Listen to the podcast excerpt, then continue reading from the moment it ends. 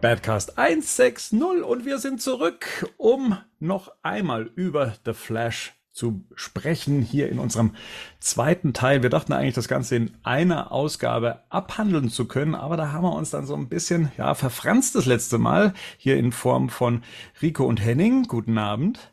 Hi. Hallo zusammen. Ich, ich spüre auch so eine bestimmte Distanz zwischen uns, die wir das letzte Mal, dachte ich, abgebaut hätten. Ja, ihr wollt ja nicht nochmal herkommen für eine Aufnahme. Ich bin da, wo wir das letzte Mal sind, quasi. Wir sind, wir sind wieder zurück in unserer ursprünglichen Zeitlinie. Die Spaghetti sind wieder in Ordnung gebracht. Ja. ja. so, aber wir haben natürlich einen großen Vorteil. Wir können noch mal länger über den Film sprechen. Nein, der eigentliche Vorteil ist, wir haben jetzt noch mal zwei weitere Meinungen mit an Bord. Und zwar einmal vom Gerd, guten Abend. Schönen guten Abend. Und der Marian, der behauptet auch den Film gesehen zu haben. Ja, hallo. Hallo. Du müsstest uns doch die Kinokarte zukommen lassen. Die habe ich nur digital tatsächlich. Ja, perfekt. Das ist ja kein Problem. Nee. Ja, Marian, dann erzähl doch gleich mal so äh, vom wegen, wie war das denn so? Wie, wie gehst du denn jetzt so als Vater ins Kino? Gehst du alleine ins Kino? Nee, da bin ich zu stolz. Da bin ich zu Erik stolz. Ja. Ähm, aber ich, ich habe tatsächlich jemanden gefunden, wo ich im Nachhinein rausgefunden habe, der ist nur aus Sympathie mit mir mit reingegangen. ähm, genau, äh, mit einem Kumpel, mit, mit, mit einem Kumpel bin ich reingegangen in den Film. Und tatsächlich war das Event, dass ich mich mit dem quasi mal alleine treffen konnte und äh, wir vorher noch ein bisschen quatschen konnten und dann ins Kino gegangen sind. Das war sehr, das war, ähm, das war mein Highlight an dem Abend. tatsächlich. Und endlich mal wieder Popcorn im Kino zu essen. Das war großartig. Ja. Das war der erste Film seit The Batman, den ich wieder im Kino gesehen habe. Oh, krass. Ich konnte danach keinen Popcorn mehr sehen, muss ich ganz ehrlich sagen. Wir haben uns da die zwei Tage ja dann auch immer so die kleinen Packungen gegeben. Mhm. Ähm, wenigstens war mal ein Wasser mit dabei beim Sagen. Oder Rico hat sich einmal Nachos bestellt. Ich hasse Leute, die im Kino Nachos essen. Warum? Ehrlich gesagt, hättet ihr beide nicht so reagiert, hätte ich mir nicht keine große Portion geholt. Aber als ihr beide dann sagt, ich hätte woanders hinsetzen. Alles klar. Warum? Let's get nuts. Shows. Vier Käsetöpfe waren da mit dabei. Du hast beim Rausgehen aber noch welche gegessen. Für ja, ich, ich habe noch mal reingegriffen, weil ich, weil ich Stimmt. ein Gegenprogramm brauchte, so weil ich so überzuckert war. Ich brauchte was Salziges in dem Moment. Und, dann, und, dann, und dann war das gar nicht Ricos Packung, sondern die, vom, vom, die von der vorherigen Vorstellung. Nee, Quatsch. Aber das ist, ich, Bernd läuft so vor, bückt sich, geht vor. Ich sag, hast du jetzt gerade echt diese, was ich von den Resten Nachos mitgenommen? Also, ja, ich brauche jetzt was Salziges. Ohne zu fragen. ich habe direkt in die Käsesoße reingegriffen. Das war das Problem. Nach diesem zuckersüßen Film. Mhm. Mhm. Ja, ich habe, ich habe, wir standen in der Kasse und dann sagt Rico so, boah, ich hole gleich, ich hole mir jetzt Nachos. Und dann habe ich gesagt, dann kannst du nicht neben mir sitzen. Warum? Und dann hat er gesagt, so, wieso nicht? Das kann ich olfaktorisch, kriege ich das nicht Ach überein. So. Ich kann tatsächlich nicht Popcorn essen, wenn neben mir jemand diese Nachos hat, weil das echt dieses, dieser komische, die riechen ja so stark. Weil es auch diese komischen Kino-Nachos, ne, die immer so einen komischen Schinkengeruch. Ich finde das super widerlich. Ja. Und dann isst du quasi was Süßes und hast gleichzeitig diesen komischen Nacho-Geruch. Und dann hat er noch gesagt, dann habe ich dazu gesagt, ich wollte es noch über, ich hatte noch kurz überlegt und ich gesagt, Du holst dir wahrscheinlich auch Käsesoße, oder? Dann hat gesagt, ja, auf jeden Fall. Hab ich gesagt, okay, alles klar. Bernd ist wieder in der Mitte. die Käsesoße war das, das Topping im Zweifel, das ist für mich klar, aber das geht gar nicht. Ja. Willkommen im Caster Kino-Neurotiker. Ja. Also für mich ist es auch schlimm. Also Geruch ist ja, das eine. Natürlich. Das andere ist, ist, ist meine Misophonie. Hat keiner dran gezweifelt. Wo ich einfach sage, Popcorn kauen neben einem, ja. Rascheln in der Tüte, schon schwierig. Aber in so Chips reinbeißen, so, ne, so crunchen, besonders in ruhigen Szenen, boah, da könnte ich Leuten an die Gurgel gehen. Und äh, deswegen auch der erste Kinobesuch mit meiner jetzigen Frau, der endete nicht gut. Muss man sagen. Echt? Ja. Das war Ant-Man, glaube ich, sogar, der erste Teil. Und Ach. da gab es eine hochemotionale Szene. Und da dachte sich meine Frau in dem Moment, jetzt Pringles essen ist ein guter Moment. Das hast du echt nicht verdient. Genau. Weil sie, da weint sie schon nicht und äh, reguliert ihre Emotionen über Essen und selbst ja. das. Ja, ne? genauso wird es gewesen sein, aber für uns war das eine Prüfung. Man muss dann damit arbeiten und sowas. Man lernt voneinander. Es wird mal Zeit für eine Sonderausgabe des Badcast, unsere schönsten Kinoerlebnisse oder unsere traumatischsten Kinoerlebnisse. Ja. Ach Gerd, weil ich dich gerade hier hab. Was gab es bei dir zu essen? Gar nichts, weil hm. ich bin ein innerer Monk in solchen Sachen. Ich hasse es, wenn im Kino Popcorn, Chips oder Nachos gegessen werden. Und ich tue das selbst auch nicht. Deswegen sage ich ja, wir brauchen einen Cast für unsere traumatischen Kinoerlebnisse. Und ich habe gerade diesen Geruch von diesen Nachos in der Nase, weil Henning das jetzt schon wieder so erwähnt hat, weil ich den auch so widerlich finde. Das ist, das ist ganz furchtbar. Aber das war Deswegen habe ich auch nicht. Voll klimatisiertes Kino und das war das Highlight dieses heißen Samstagnachmittags, wo ich im Kino war. Das Ja, war es denn auch äh, voll? Also nicht nur voll klimatisiert, sondern auch voll besetzt? Nee, ich glaube, mit mir waren da äh, 13 Leute drin. 13 ist aber eine sehr genaue Zahl. Ja, weil du, du, du, du, du konntest schon anhand der Vorbestellung vom Ticket, ich habe ja ein digitales Ticket Ah, ja. vorbestellt, da siehst du ja, wie die Plätze Ja. ausgesucht sind. Das Interessante ist, es war ein D-Box-Kino. Die, die D-Box-Sätze waren alle frei, weil die kosten ja 20 Euro, die hat keiner gebucht. Und in der letzten Reihe sind die Premium-Sitze, eine Reihe mit 10, die waren alle ausgebucht. Und ich habe mich tatsächlich einfach in der dritten Reihe dann ein, Ticket gekauft, habe mich aber danach in die Mitte gesetzt, weil war, eh- war eh kein, kein Mensch da. Das Kino war extremst leer, aber Hm. ich bin ja noch wohlwollend und sage, es lag halt am schönen Wetter, Freibadwetter. Die Leute hatten Ja. Besseres zu tun, als nachmittags im, im Kino zu sitzen und so Flash zu schauen. Wo es Gerd gerade gesagt hat, wie fandet ihr denn die D-Box-Sitze, ihr beiden? Also ich hatte mein erstes Erlebnis ja damals mit Aquaman und fand es erstmal so ein bisschen schwierig damals, weil das so völlig neu für meinen Körper war, ne, der dann so ständig dagegen gearbeitet hat. Ich fand es jetzt bei The Flash eigentlich ganz cool. Ich habe es dann bei unserer zweiten Sichtung am nächsten Tag habe ich dann schon vermisst, so bei diesen Szenen so mitzugehen. Henning, wie war das bei dir? Du, für dich war es das allererste Mal, ne? Genau, ich habe hab das noch nie gemacht, äh, weil ich glaube ich bisher immer äh, zu geizig war, äh, die tatsächlich zu bezahlen. Oder das ist oft so, ähm, ich wusste ehrlich gesagt nicht, dass diese D-Box-Sitze vor, also sie sind ja immer mittig im Kino, ne? Und sie haben ja relativ viel Platz davor. Ja. Das war mir bisher gar nicht so klar, weil ich habe bisher auf dem Kino immer Randplätze genommen, damit ich während des Films, wenn das länger geht, die Beine in den Gang äh, legen kann. Mhm. Ähm, deswegen habe ich da, aber seit ich das jetzt, nachdem ich das jetzt weiß, dass die D-Box-Sitze tatsächlich so diese hohe Beinfreiheit haben, ähm, mich hat es ehrlich gesagt gar nicht gestört. Es gab so zwei, drei Effekte, wo es so ein bisschen verzögert war, was ich dann so ein bisschen nervig fand. Also wo dieser Ruckeleffekt aus meiner Sicht so nicht ganz passgenau im Timing war zu dem, was auf der Leinwand passiert ist. Das war, fand ich so ein bisschen, aber das insgesamt hat mich das gar nicht gestört. Man kann es ja auch regulieren, dann ist ja gar kein Problem. Ich glaube, wir hatten ja alle drei auf Maximum laufen, ne? Ich Ja. fand es voll okay. Und was ich am nächsten Tag auf jeden Fall super krass vermisst habe, war, ich habe mich da reingesetzt in den normalen Kinositz, wollte den Kopf nach hinten lehnen und denke mir so, ah scheiße, ist keine Kopflehne. Ja. Weil das war zum Beispiel im D-Box-Sitz super bequem, weil man einfach den Kopf anlegen konnte. Mhm. Und da muss ich ehrlich sagen, das habe ich am nächsten Tag wirklich vermisst, weil auch wir zu Hause, die Couch ist tatsächlich so hoch, dass ich, dass ich eine Kopflehne habe, also dass wir so eine hohe Lehne, so eine hohe Rückenlehne haben. Und ich finde es tatsächlich, fand ich das echt ein bisschen anstrengend dann, dass der Kopf, dass du den Kopf nicht äh, gegenlegen konntest. Also ich fand das eigentlich mit den D-Box-Sitzen echt ganz cool. Also das war, war eine gute Entscheidung. Und es war, ähm, ja, das werde ich auch wieder machen, wenn das, Das mal Losrennen war immer ganz geil gemacht mit der Ja, genau, Wenn, genau, wenn diese ja. Zeitlupe dann ist und Ja, wenn er, bevor er losrennt, das Ja. war immer ganz geil gemacht. Und es hat, ich am Anfang habe ich ein bisschen gedacht, hm, das fühlt sich so ein bisschen an wie die wilde Maus, wenn ihr das kennt so. Ja, ja.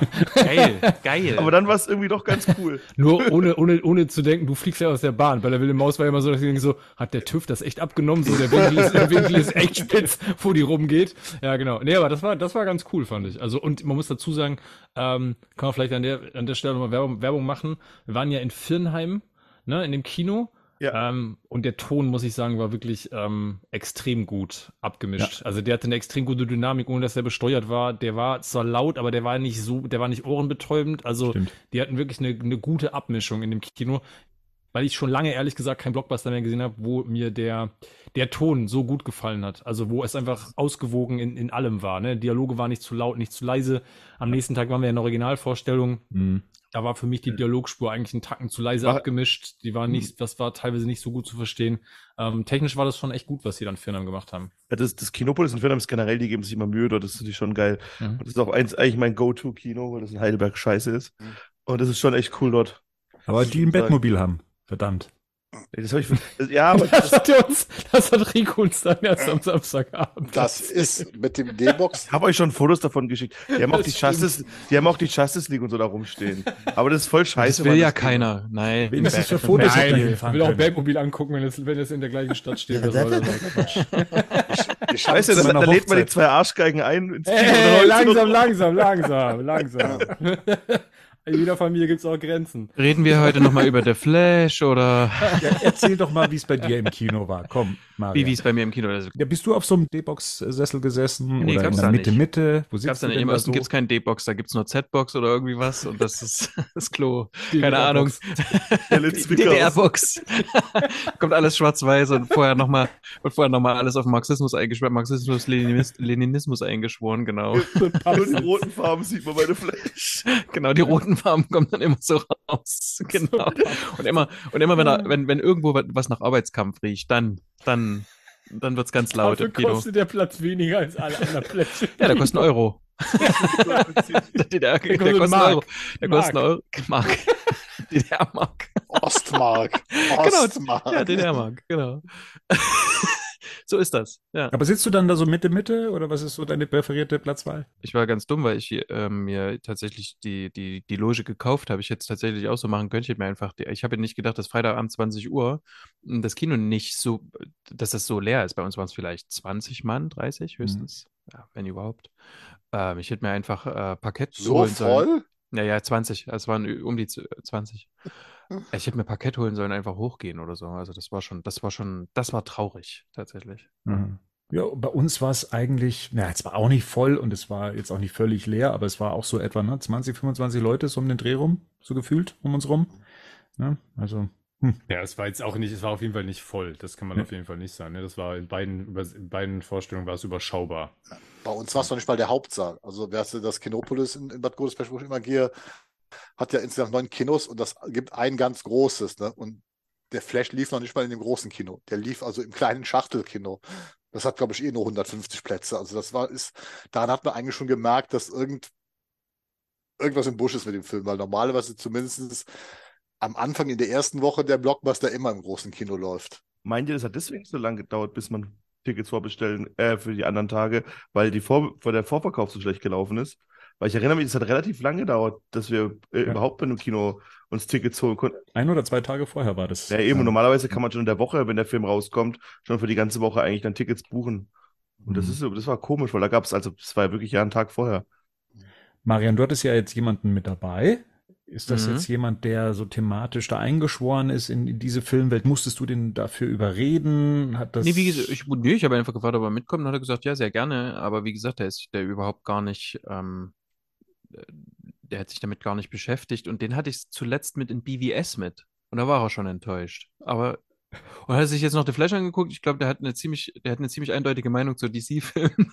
Oder, oder, oder mit was du deine Zeit verschwendest. ja, nee, das, ja, offensichtlich mag er mich ja immer noch.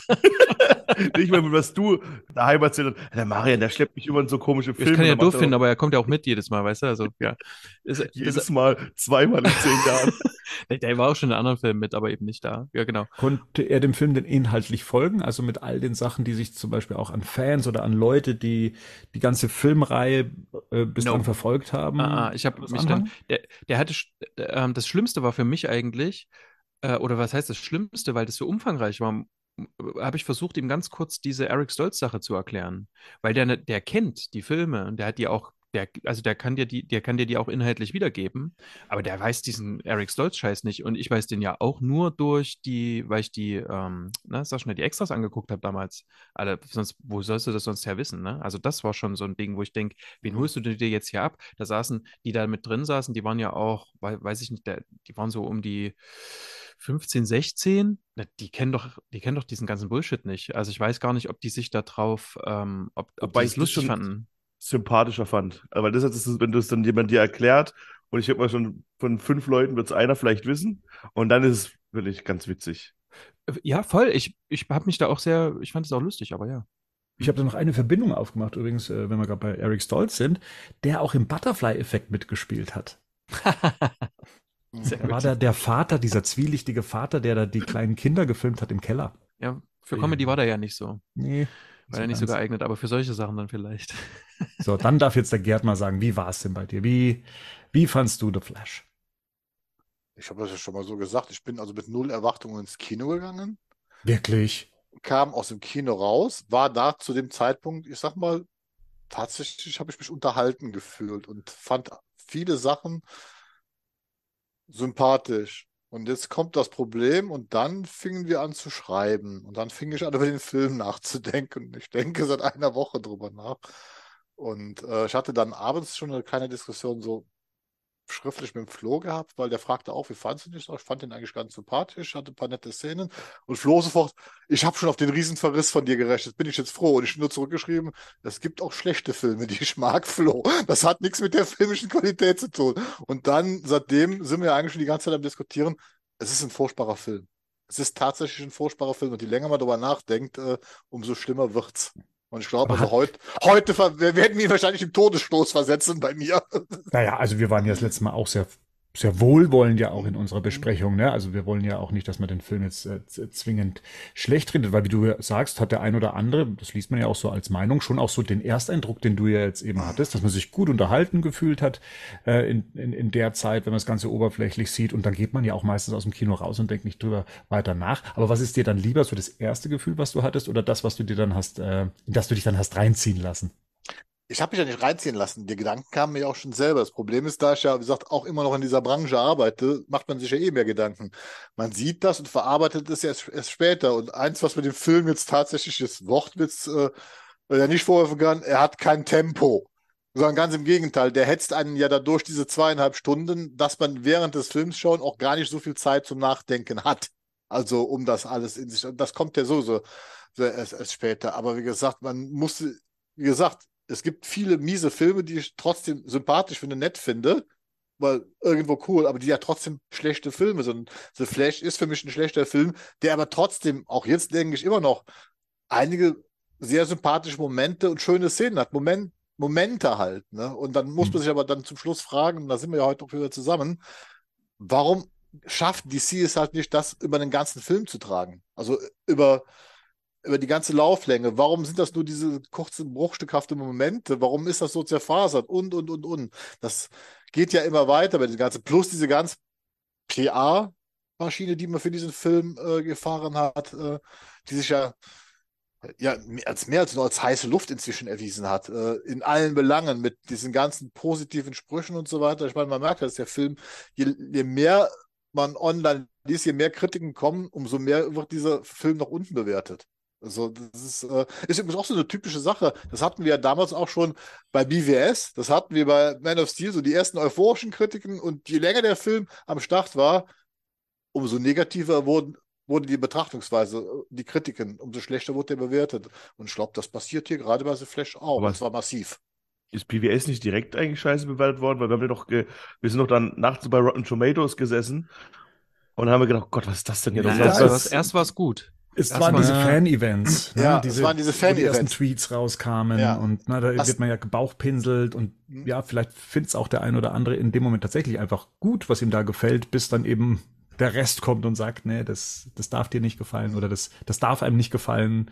Äh, da gab's, dann kamen diese, genau, die, die Rotten Tomatoes Bewertungen noch mit dazu. Also das, das hatte schon so eine Dynamik dann äh, irgendwie angenommen äh, mit der Zeit. Ähm, Jetzt warten natürlich die Spitzohren draußen, äh, Gerd, besonders die älteren Spitzohren da draußen warten drauf, was du von Michael Keatons Auftritt in The Flash ähm, gehalten hast. Hat's dir, hat's dir jetzt was kaputt gemacht? Hat's dir gefallen? Hast du es dann doch irgendwie für dich abgrenzen können? Ähm, oder war das so gar nichts? Nee, ich habe es tatsächlich abgegrenzt. Wir hatten ja schon mal jetzt bei der letzten Trailerbesprechung noch darüber gesprochen. Also, das ist für mich Michael Keaton, der Batman spielt, der so aussieht wie Batman 89, aber es ist nicht der 89er Batman. Das ist eine komplett andere Figur in dem Moment. Da ist zwar diese optische Nostalgie drin und so weiter, aber ich habe das einfach so, so genommen, wie es dann gekommen ist, weil allein schon diese Aussage kam, warum er nicht bei Batman ist. Das war ja am Anfang, ja, Gotham ist jetzt die sicherste Stadt der Welt oder eine der sichersten Städte, Städte überhaupt. Das war so für mich so ein, so ein plumper Dialog in dem Moment, wo das so einfach weggewischt worden ist, was diese Historie ausmacht, dass es mir in dem Moment egal war. Und er hat aber trotzdem, das muss ich dann auch fairerweise sagen, Dank, weil Keaton ein toller Schauspieler ist, äh, er hat für mich mit die beste Dialogszene im Film, tatsächlich. Aber das liegt halt an Keaton. Das liegt aber nicht daran, wie die Figur Batman dargestellt sondern das liegt, glaube ich, wirklich allein an Keatons Spiel und wie er das dann da vorträgt. Also das war toll. Ich darf raten, das ist auf jeden Fall die Szene, in der es darum geht, dass ähm, Keaton und die Szene haben wir noch gar nicht besprochen, wo, ähm, wo, wo, Bruce Wayne, wo Bruce Wayne sich mit Flash mit oder mit Barry darüber unterhält, dass er ihm dabei hilft, äh, die Kräfte wieder zurückzuerlangen. Genau, da kommen wir noch zu. Und das war für mich mit, Ja. also da, das hat, war Keaton, da kommen wir gleich mal zu. Da hat er brilliert. Aber der ganze Rest, wie gesagt, er bewegt sich ja auch nicht wie der 89er Batman. Der macht ja Sachen, die er vorher nicht gemacht hat. Der ist ja, obwohl er der ältere Batman ist, ist er der wesentlich dynamischere und actionreichere äh, äh, äh, Batman. So haben wir ja Keatons Batman 89 noch bei Batman Returns nie gesehen, in, in, in dieser Art und Weise. Was halt schön war, war halt diese Höhlennostalgie, das, was sie da gemacht haben, äh, auch diese Küchenszene, diese da, diese Küche so, ich sag mal, so ähnlich aussieht. Sie ist nicht eins zu eins nachgebaut, wenn ich das richtig im Kopf habe. Da spielen sie ganz ordentlich mit und ich fand Keatons Batman-Auftritt auch weitaus gelungener und besser als Afflecks Batman-Auftritt, den ich äh, also schon direkt bei der Erstsichtung im Kino nur als furchtbar empfunden habe. Also diese, Hm. diese hässliche CGI-Schlacht mit diesem dümmlichen Wonder Woman-Witz. Also, das ist etwas, was ich dem Film am wenigsten verzeihe. Ich bekomme einen miesen Sexwitz, also ein Karlauer hoch drei präsentiert, einen mies aussehenden Ben Affleck mit einem ganz schlechten CGI-Kostüm und dann noch den aufgekochten äh, Lasso der Wahrheit-Witz aus der Justice League. Äh, um Gottes Willen, nee, ging gar nicht. Also das war wirklich furchtbar. Wo so alle sagen, dass jetzt Affleck, jetzt hätte er endlich die Form gefunden, wie man Batman am besten spielt. Ja, da bin ich froh, dass wir keinen The Batman von Ben Affleck bekommen haben, wenn das dann so ausgesehen hätte. Hm. Ich muss im Nachhinein nochmal sagen, dass ähm, mich würde ehrlich gesagt dieser, dieser Karlauer, dieser, dieser Satz von Barry in der Situation, das wäre noch gar nicht mal mein Aufhänger. Was ich viel schlimmer finde, ist, dass du, dass du ein, ein Motiv nimmst, also das Motiv Trauma von Bruce Wayne, Verlust der Eltern Ja. etc.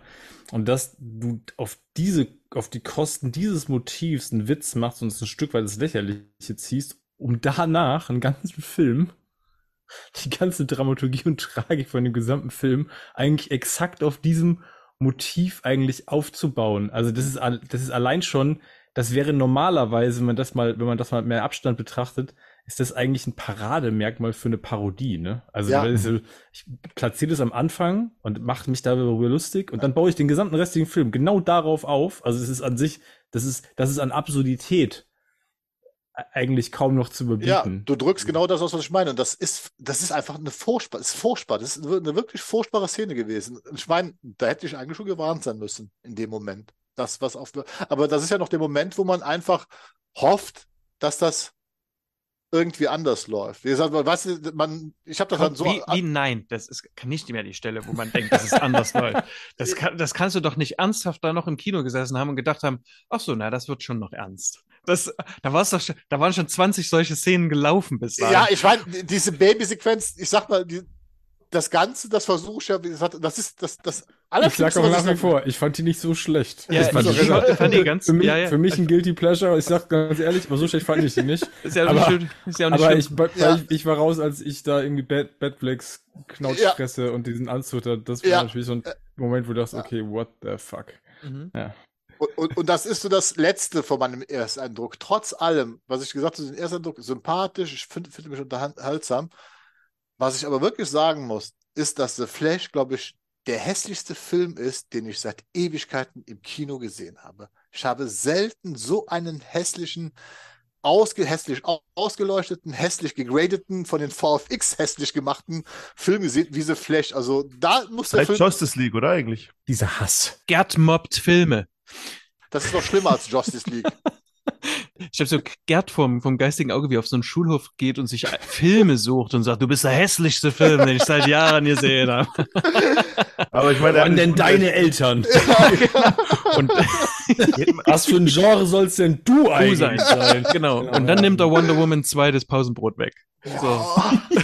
Nee, nee, nee, nee. Also, nee, das muss ich ganz ehrlich sagen. Also, ich weiß, das ist, wo ich mich die ganze Zeit, also klar, man weiß inzwischen, man kriegt ja so mit, was da alles so hinter der Kulisse gelaufen ist, man weiß Geld, aber ich habe nur gedacht, äh, das kann doch, da kann doch keiner gesessen haben und ernsthaft gesagt haben, ey, das sieht cool aus, das nehmen wir Das genauso. mach. Ma, mach das nicht, rührt das nicht an. Ne?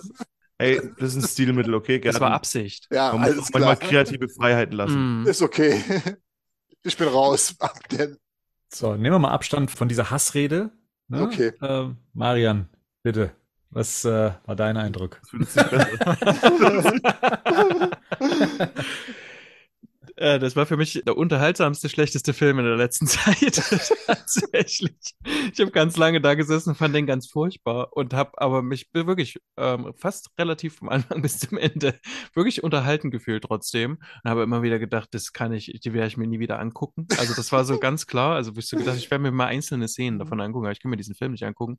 Ich will es irgendwie, ich weiß nicht, wie ich es richtig zusammenfassen kann. Ich hatte mit, ähm, mit, mit Henning nochmal so ein, vielleicht mache ich so, ich hatte mich bei Zack Snyder damals so beschwert, dass der so, dass der so musical-mäßig so, so einzelne YouTube-Folgen macht, die immer in sich sehr gut funktionieren, aber im Film überhaupt nicht stimmig aneinandergereiht sind. Habe ich immer gedacht, das ist hier irgendwie so ähnlich, aber das ist irgendwie nicht das Gleiche. Und dann ist mir das so aufgefallen, es gibt ja in dem Film Konsistenzen. Also es ist ja nicht so, dass man dann am Ende da sitzt und denkt, ja, das passt ja mit dem Anfang überhaupt nicht zusammen. Aber was passiert ist, das sind so einzelne Elemente, die sind so zusammengebaut. Mhm. Äh, äh, und die sind miteinander irgendwie konsistent, aber die passen oft gar nicht zu dem, was so danach kommt oder womit das so anders zusammenhängt. Und dadurch, dass sie das auch ganz oft so von, von unten nach oben gefilmt haben, habe ich so einen ganz starken Mhm. TikTok ist das. Das ist Ja. einfach, jetzt, Ja, kommt, genau. jetzt, kommt, jetzt kommt mein TikTok-Filter quasi. Jetzt kommt erstmal hier der Rapper, den ich Mhm. vorhin hatte, den swipe ich weiter. Jetzt kommt wieder, jetzt kommt wieder Ja. die, der, der eine, der hier irgendwelches Sinn, Sinn, Sinn, äh, Sinnzeug macht. Jetzt kommt der, der irgendwie geiles, ähm, geilen, geile Action macht irgendwie. Jetzt kommt wieder der Rapper von vorhin und so mit einem anderen Lied. Also irgendwie so war das. Also es ist schon irgendwie alles konsistent. Ich habe die gleichen Leute und die machen auch irgendwie so die Sachen, wo ich am Ende weiß, ja, es passt irgendwie alles so zusammen. Aber geht's noch? Also ich mal bei dieser Babyszene war ich völlig raus. Ich hatte mich mit dem Kollegen, der mit mir drin saß, auch noch Physiker. Also der ist auch so, ne? Der ist auf der, Aut der der Autismus-Skala noch ein bisschen weiter als ich, ne? Und, und wir hatten uns vorher über VR-Brillen unterhalten und haben diese Szene gesehen und waren uns beide einig. Das ist eine Trainingssequenz in der Betthöhle. Das kann nicht Ja. sein.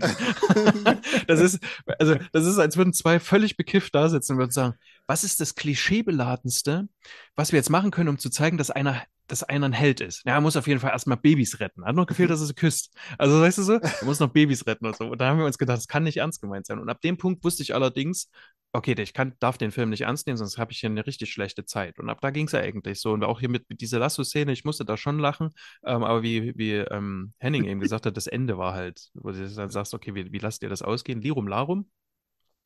Ähm, ja, aber also Sod, Sod und Supergirl und das ist alles so verschenkt und ach, das ist alles schade. Über Keaton habe ich mich allerdings, der ist ja auch nicht, der ist mir nicht so nah am Herzen wie euch. Ich habe mich über den sehr gut, ähm, von dem tatsächlich am meisten gut unterhalten gefühlt. Das fand ich auch irgendwie am stimmigsten so. Und ich mag einfach, wie der diesen Batman spielt. Der hat immer so, so was so, so Teilironisches, so auch so in seinem Blick, der wie der gucken kann. Das ist unglaublich. Also, und dann bewertet der so eine Szene auf. Und Ezra Miller hat sich auch ganz schön angestrengt, das muss ich auch mal Mhm. sagen.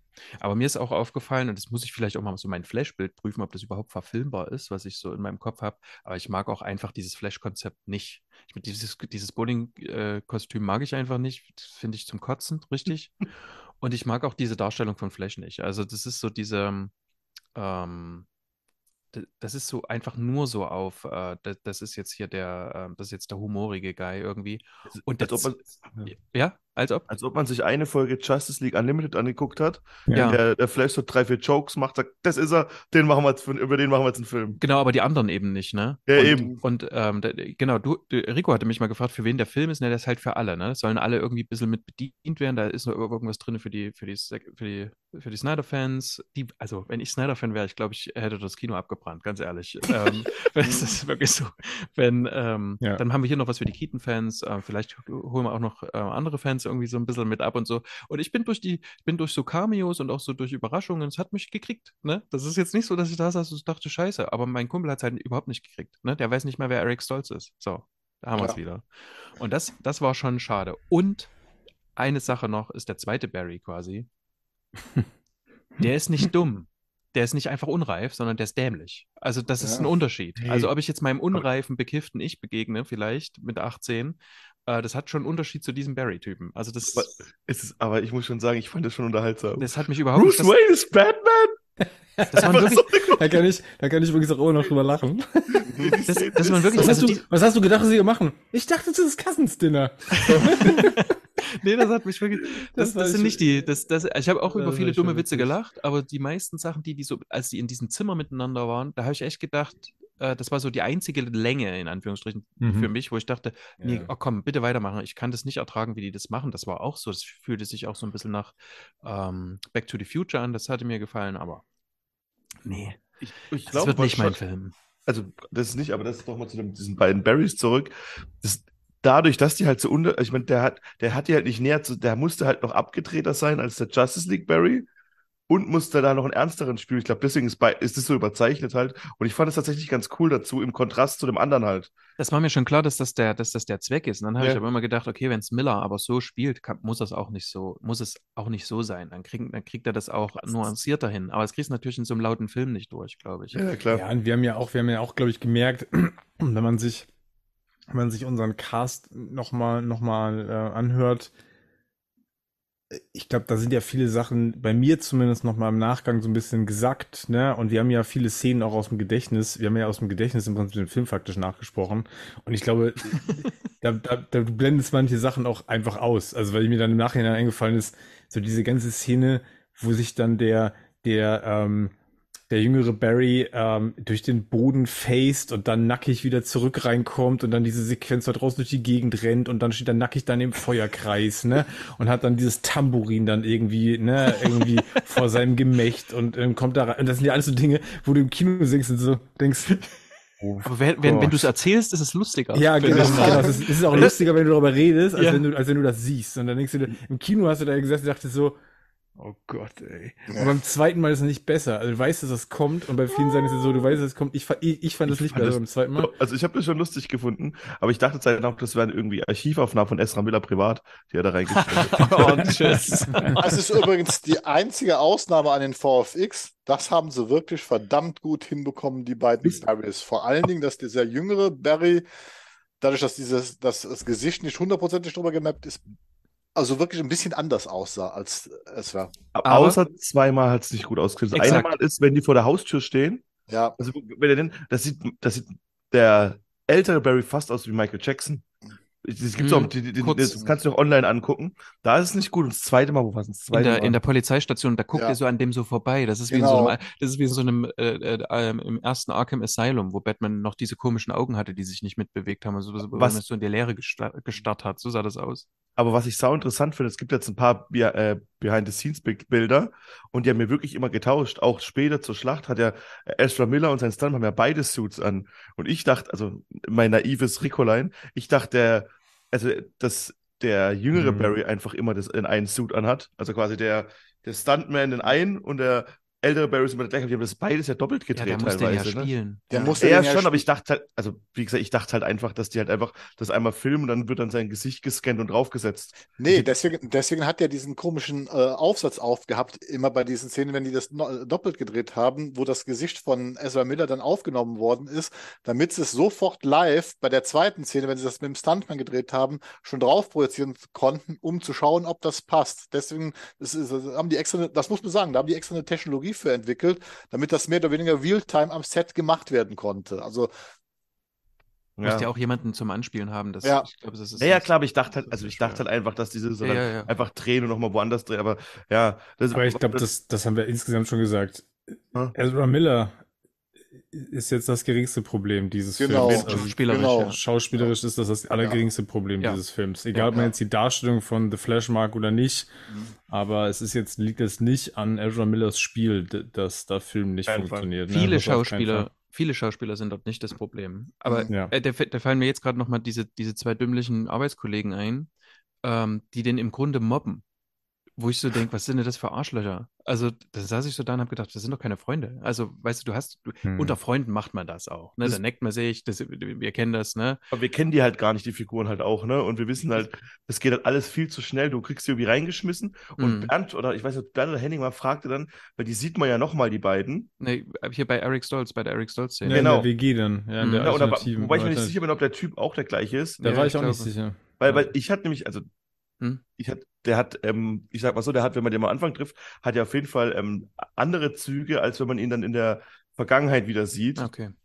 Und da, da, da, aber die Frau ist auf jeden Fall die gleiche und auch das, da ist viel zu wenig Zeit mit den Figuren. Das ist, da muss man schon aufpassen, dass man das rafft, so, ne? Ja, und das sind halt, ich glaube, das ist ja grundsätzlich auch eines der Probleme, dass der Film immer wieder Dinge zeigt und sich dann für Dinge auch Zeit nimmt, die dann letzten Endes überhaupt keinen Payoff haben. Also Mhm. das spielt gar keine Rolle mehr. Also ich habe im Nachhinein noch gedacht, ähm, wir haben doch auch gesagt äh, im Cast, dass diese Szene am Anfang von dem Film ganz interessant ist, mal zu zeigen, dass, dass Barry Allen äh, Kalorien verbraucht, wenn er seine Mhm. Kräfte einsetzt. Also mit dieser Uhr. Das ist ja alles spannend, aber das, ist, das wird ja eigentlich so prominent platziert, dass du davon ausgehst, dass das Ja. später nochmal irgendeine Relevanz hat. Das hat für Mhm. den weiteren Film überhaupt keine Relevanz mehr. Das wird im Ja. gesamten Film nicht nochmal aufgegriffen. Ja, es Einmal wird nochmal noch mal mit dem, mit dem aufgegriffen. Barry, mit dem anderen. Ja, das wird ihm nochmal dann so mitgegeben, ne?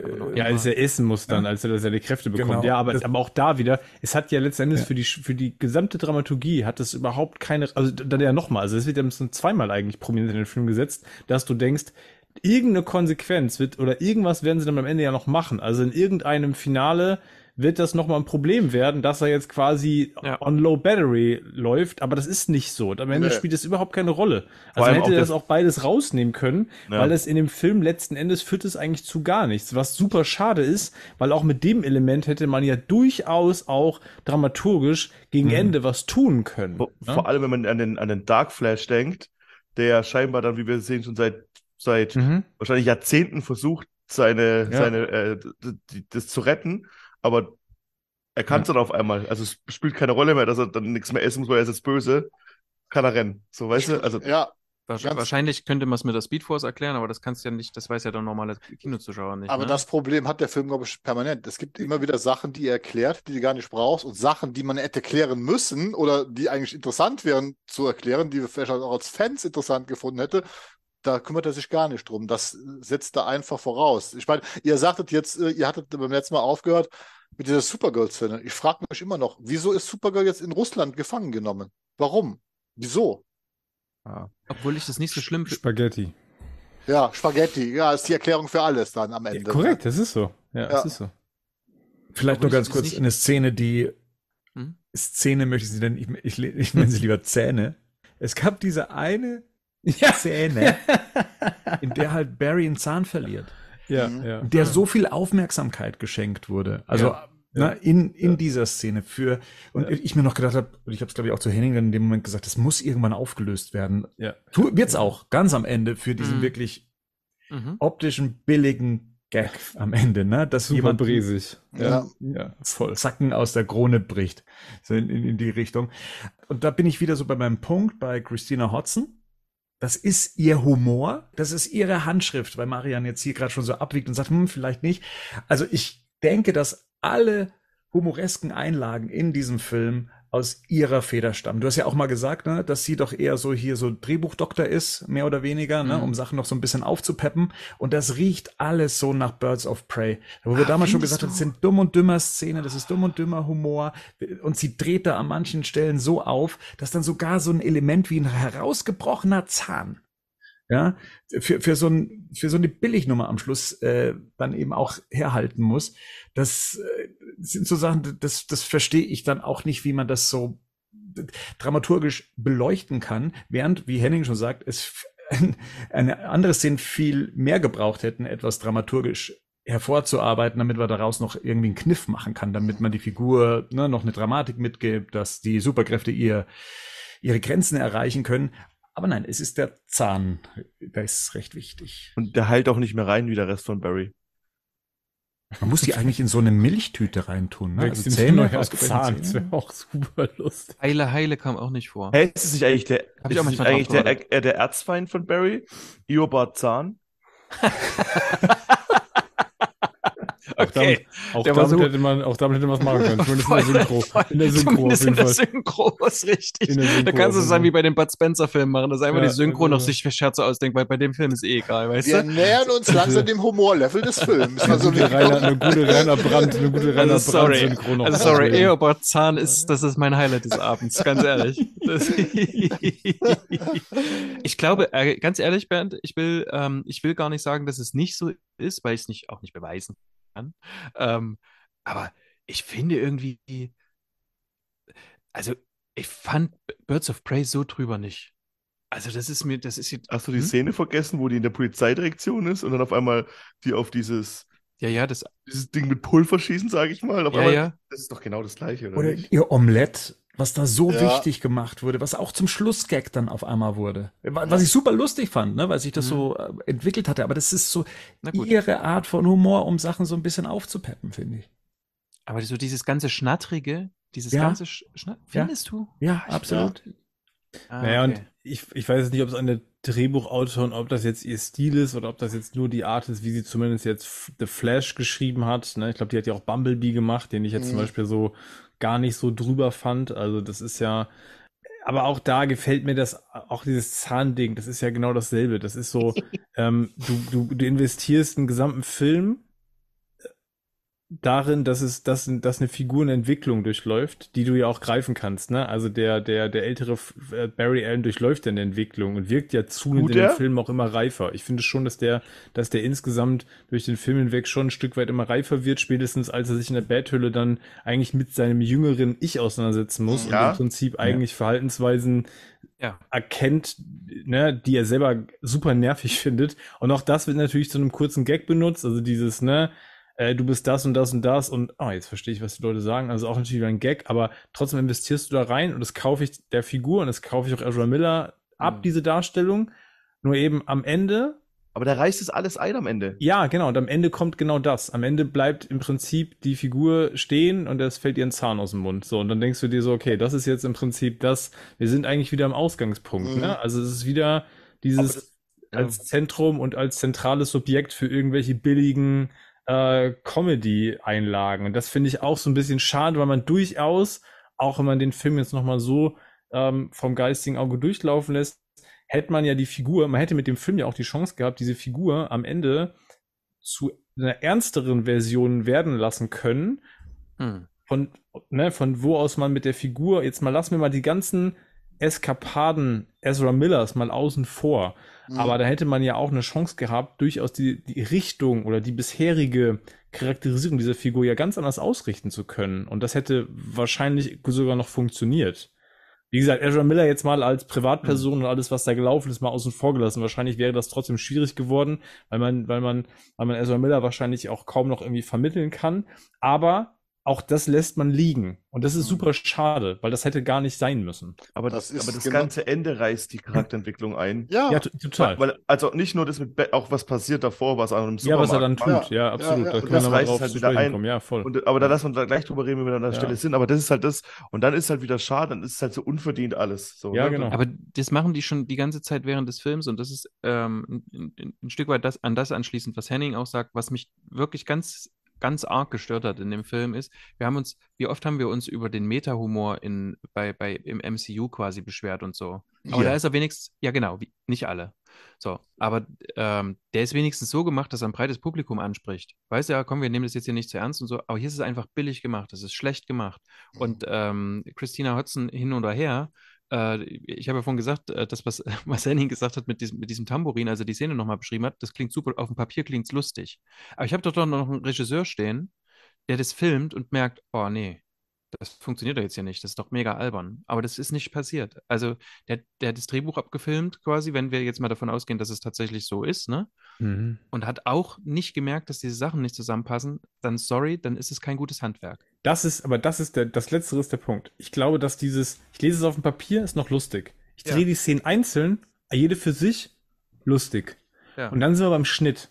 da hätte es auch Und spätestens da hätte ich sagen, hätte man sagen müssen, okay, jeder Editor, der dran, dran sitzt, hätte eigentlich sagen müssen, das ist zu viel des Guten. Ja. Der, der, der Film springt ja quasi gefühlt nur von Comedy-Einlage zu Comedy-Einlage und es gibt ja kaum eine Szene, die nicht mit einem Gag aufgelöst wird. Also das wird das, was, äh, was, was Gerd, die Szene, die Gerd vorhin beschrieben hat, oder wo er sagte, das ist die beste Szene in dem, in dem Film, auch die Keaton da hat, die Dialogszene. Mhm. Bernd, erinnert dich, das war im Kino das, wo ich zu dir auch gesagt habe, Die funktioniert deswegen so super gut, weil das eine der wenigen Szenen ist, die mal nicht mit einem Gag aufgelöst wird. Also die, Richtig. die bleibt einfach stehen in dem Genau. Augenblick und das, das, plötzlich hat der, plötzlich kriegt es durch eine so eine Szene, wo die, wo, wo kein Gag am Ende steht, kriegt das, kriegt die ganze Handlung und das, was da gesagt worden ist, plötzlich auch eine gewisse Gravitas, weil eben nicht, weil da Emotion stehen gelassen wird und sie wird halt nicht wieder mit einem, mit ironischem Bruch eigentlich quasi in dem Augenblick, wo ich sie aufgebaut habe, wieder eingerissen und das ist das, was den Film, wo, wo der Film völlig versagt, und deswegen funktionieren am Ende auch die dramaturgischen, also die gewollten dramaturgischen ähm, Höhepunkte nicht wirklich. Die funktionieren nur für sich. Ja, genau. selber, Ja. wenn du die, die Szene anguckst, auch die mit Keaton, super geile Szene, also nur diese, diese fünf Ja, Minuten, genau. miteinander Ja, redet, super geile Szene, aber im Film selber und vor allem, wenn du auch sagst, wir haben ja vorhin einen anderen Batman, der sich über sein Trauma lustig macht, quasi mehr Ja, oder genau. weniger dann kannst du es auch nicht mehr, also dann sind es halt zwei verschiedene Sachen und das passt dann irgendwie, das hat dann, passt dann irgendwie nicht mehr zusammen. Ja, so aber es nicht kohärent ist, genau, weil der Ton nicht kohärent ist, weil die Tonalität einfach, na, die, die, die ist halt nicht kohärent in dem Film und die TikTok. springt halt ständig. Ja, das ist so, genau, ja. Ich glaube aber genau das ist das Problem und das ist wirklich Buschetti, weil das ist das gleiche, wie der S1 gemacht hat. S1 ist noch geschrieben von Kari Fukunaga, also der ursprünglich als Regisseur äh, Das ist davor der, der jetzt gesehen. auch True Detective gemacht hat, oder? Ja, genau, ja, ja, Mhm. genau. Und Mhm. äh, der funktioniert super und für den zweiten Teil wurden ja komplett andere Leute geholt.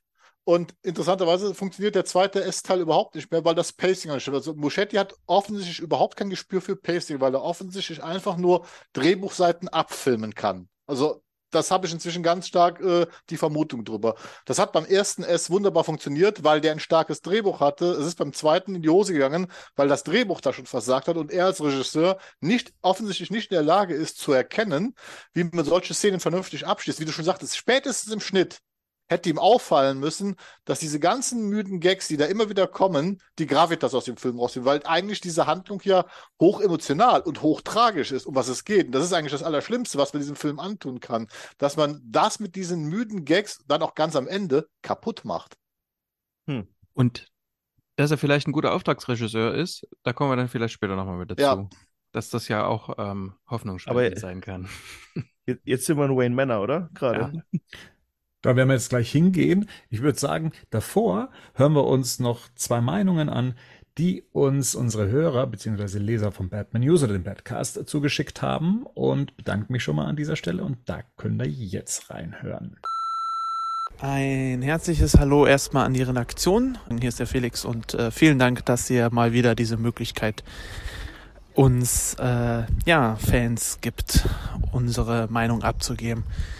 Also ich habe mir den Film jetzt zweimal angeguckt, einmal auf Englisch, einmal auf Deutsch mit ein paar Tagen Unterschied und ich muss sagen, im Allgemeinen habe ich mich gut unterhalten gefühlt, aber der Film hat wirklich enorme Schwächen. Und diese Schwächen sind unter anderem natürlich das schon oftmals erwähnte äh, ja, CGI, die ganzen visuellen Effekte. Also da gibt's wirklich, wirklich schlechte Momente. Ähm, ich bin mit dem Gedanken reingegangen, okay, das ist ein Flash-Film. Flash ist nicht so dein Ding, was den Humor angeht. Und das war ganz gut, mit dieser Einstellung reinzugehen, weil so konnte ich quasi nicht irgendwie ja, enttäuscht werden. Was ich aber eben nicht so gut fand, war die Darstellung von Batman, ähm, weil einfach, es gab Momente, äh, da war er Batman und dann war es quasi einfach, haben sie ihm Sachen gegeben wie das Metamaß oder diese komische, dieser diese Be Bedrohung an diesen russischen Wissenschaftler und so, das war einfach nicht Batman, sondern für mich war das eine Vergewaltigung einer Figur. Ja, das, das passt nicht rein, selbst in einem Flash-Film. Also auch in einem Justice League-Film würde das nicht funktionieren, meiner Meinung nach. Ähm, die Musik war eigentlich ganz cool, ähm, hatte mich sehr an, ja, das war irgendwie äh, eine moderne Interpretation, Interpretation, Interpretation eines John Williams erinnert, muss ich sagen. Also gar nicht so schlecht. Ähm, einer meiner liebsten Szene war im Prinzip die Anfangsszene, ähm, weil ich es ganz cool fand von der Idee, ja, hier die Justi Justice League operiert halt zusammen und so und es sind nicht alle da und letztendlich kam Wonder Woman, was ein cooler Moment war. Also das fand ich cool. Ähm, Batmans Kostüm im, am Tag funktioniert einfach nicht. Also das schaut wirklich schlecht aus. Also Ben Afflecks Gesicht sah irgendwie komplett deformiert aus. Da war ich mir gar nicht sicher, war das jetzt eine echte Maske oder war das auch wieder visuelle Effekte? Naja. Ähm, alles in allem dieser Hype oder ich weiß nicht, wo es hieß, in, ja, der beste DC-Film seit zehn Jahren, das kann ich null nachvollziehen. Also wirklich gar nicht. Von daher, weiß nicht, in Schulnoten eine, eine 3 minus oder so. Und ja, sind ansonsten liebe Grüße aus Köln. Der Felix, ciao. Ja, hallo zusammen, hier ist der Marcel aus Dortmund. Ich komme gerade aus dem Kino. Ich war im IMAX und bin froh, dass ich ins IMAX gegangen bin, ähm, weil das einfach Wahnsinn war, diesen Film in diesem Format zu sehen. Ein echtes Erlebnis. Ich bin echt begeistert. Ich fühlte mich über die ganze Laufzeit des Films super unterhalten. Und ja, ähm, muss ich ganz ehrlich sagen, ähm, für mich einer mit der besten DC-Filme, die ich je gesehen habe. Ähm, ja, ohne jetzt irgendwie äh, zu spoilern, muss ich sagen, mir hat die Story von vorne bis hinten super gefallen. Die Cameos, die diversen, waren super und auch der Humor hat mir sehr gut gefallen, auch wenn er natürlich an der einen oder anderen Stelle stark überzeichnet war. Zu Grafik möchte ich eine Sache sagen und damit schöne Grüße auch an den Gerd richten.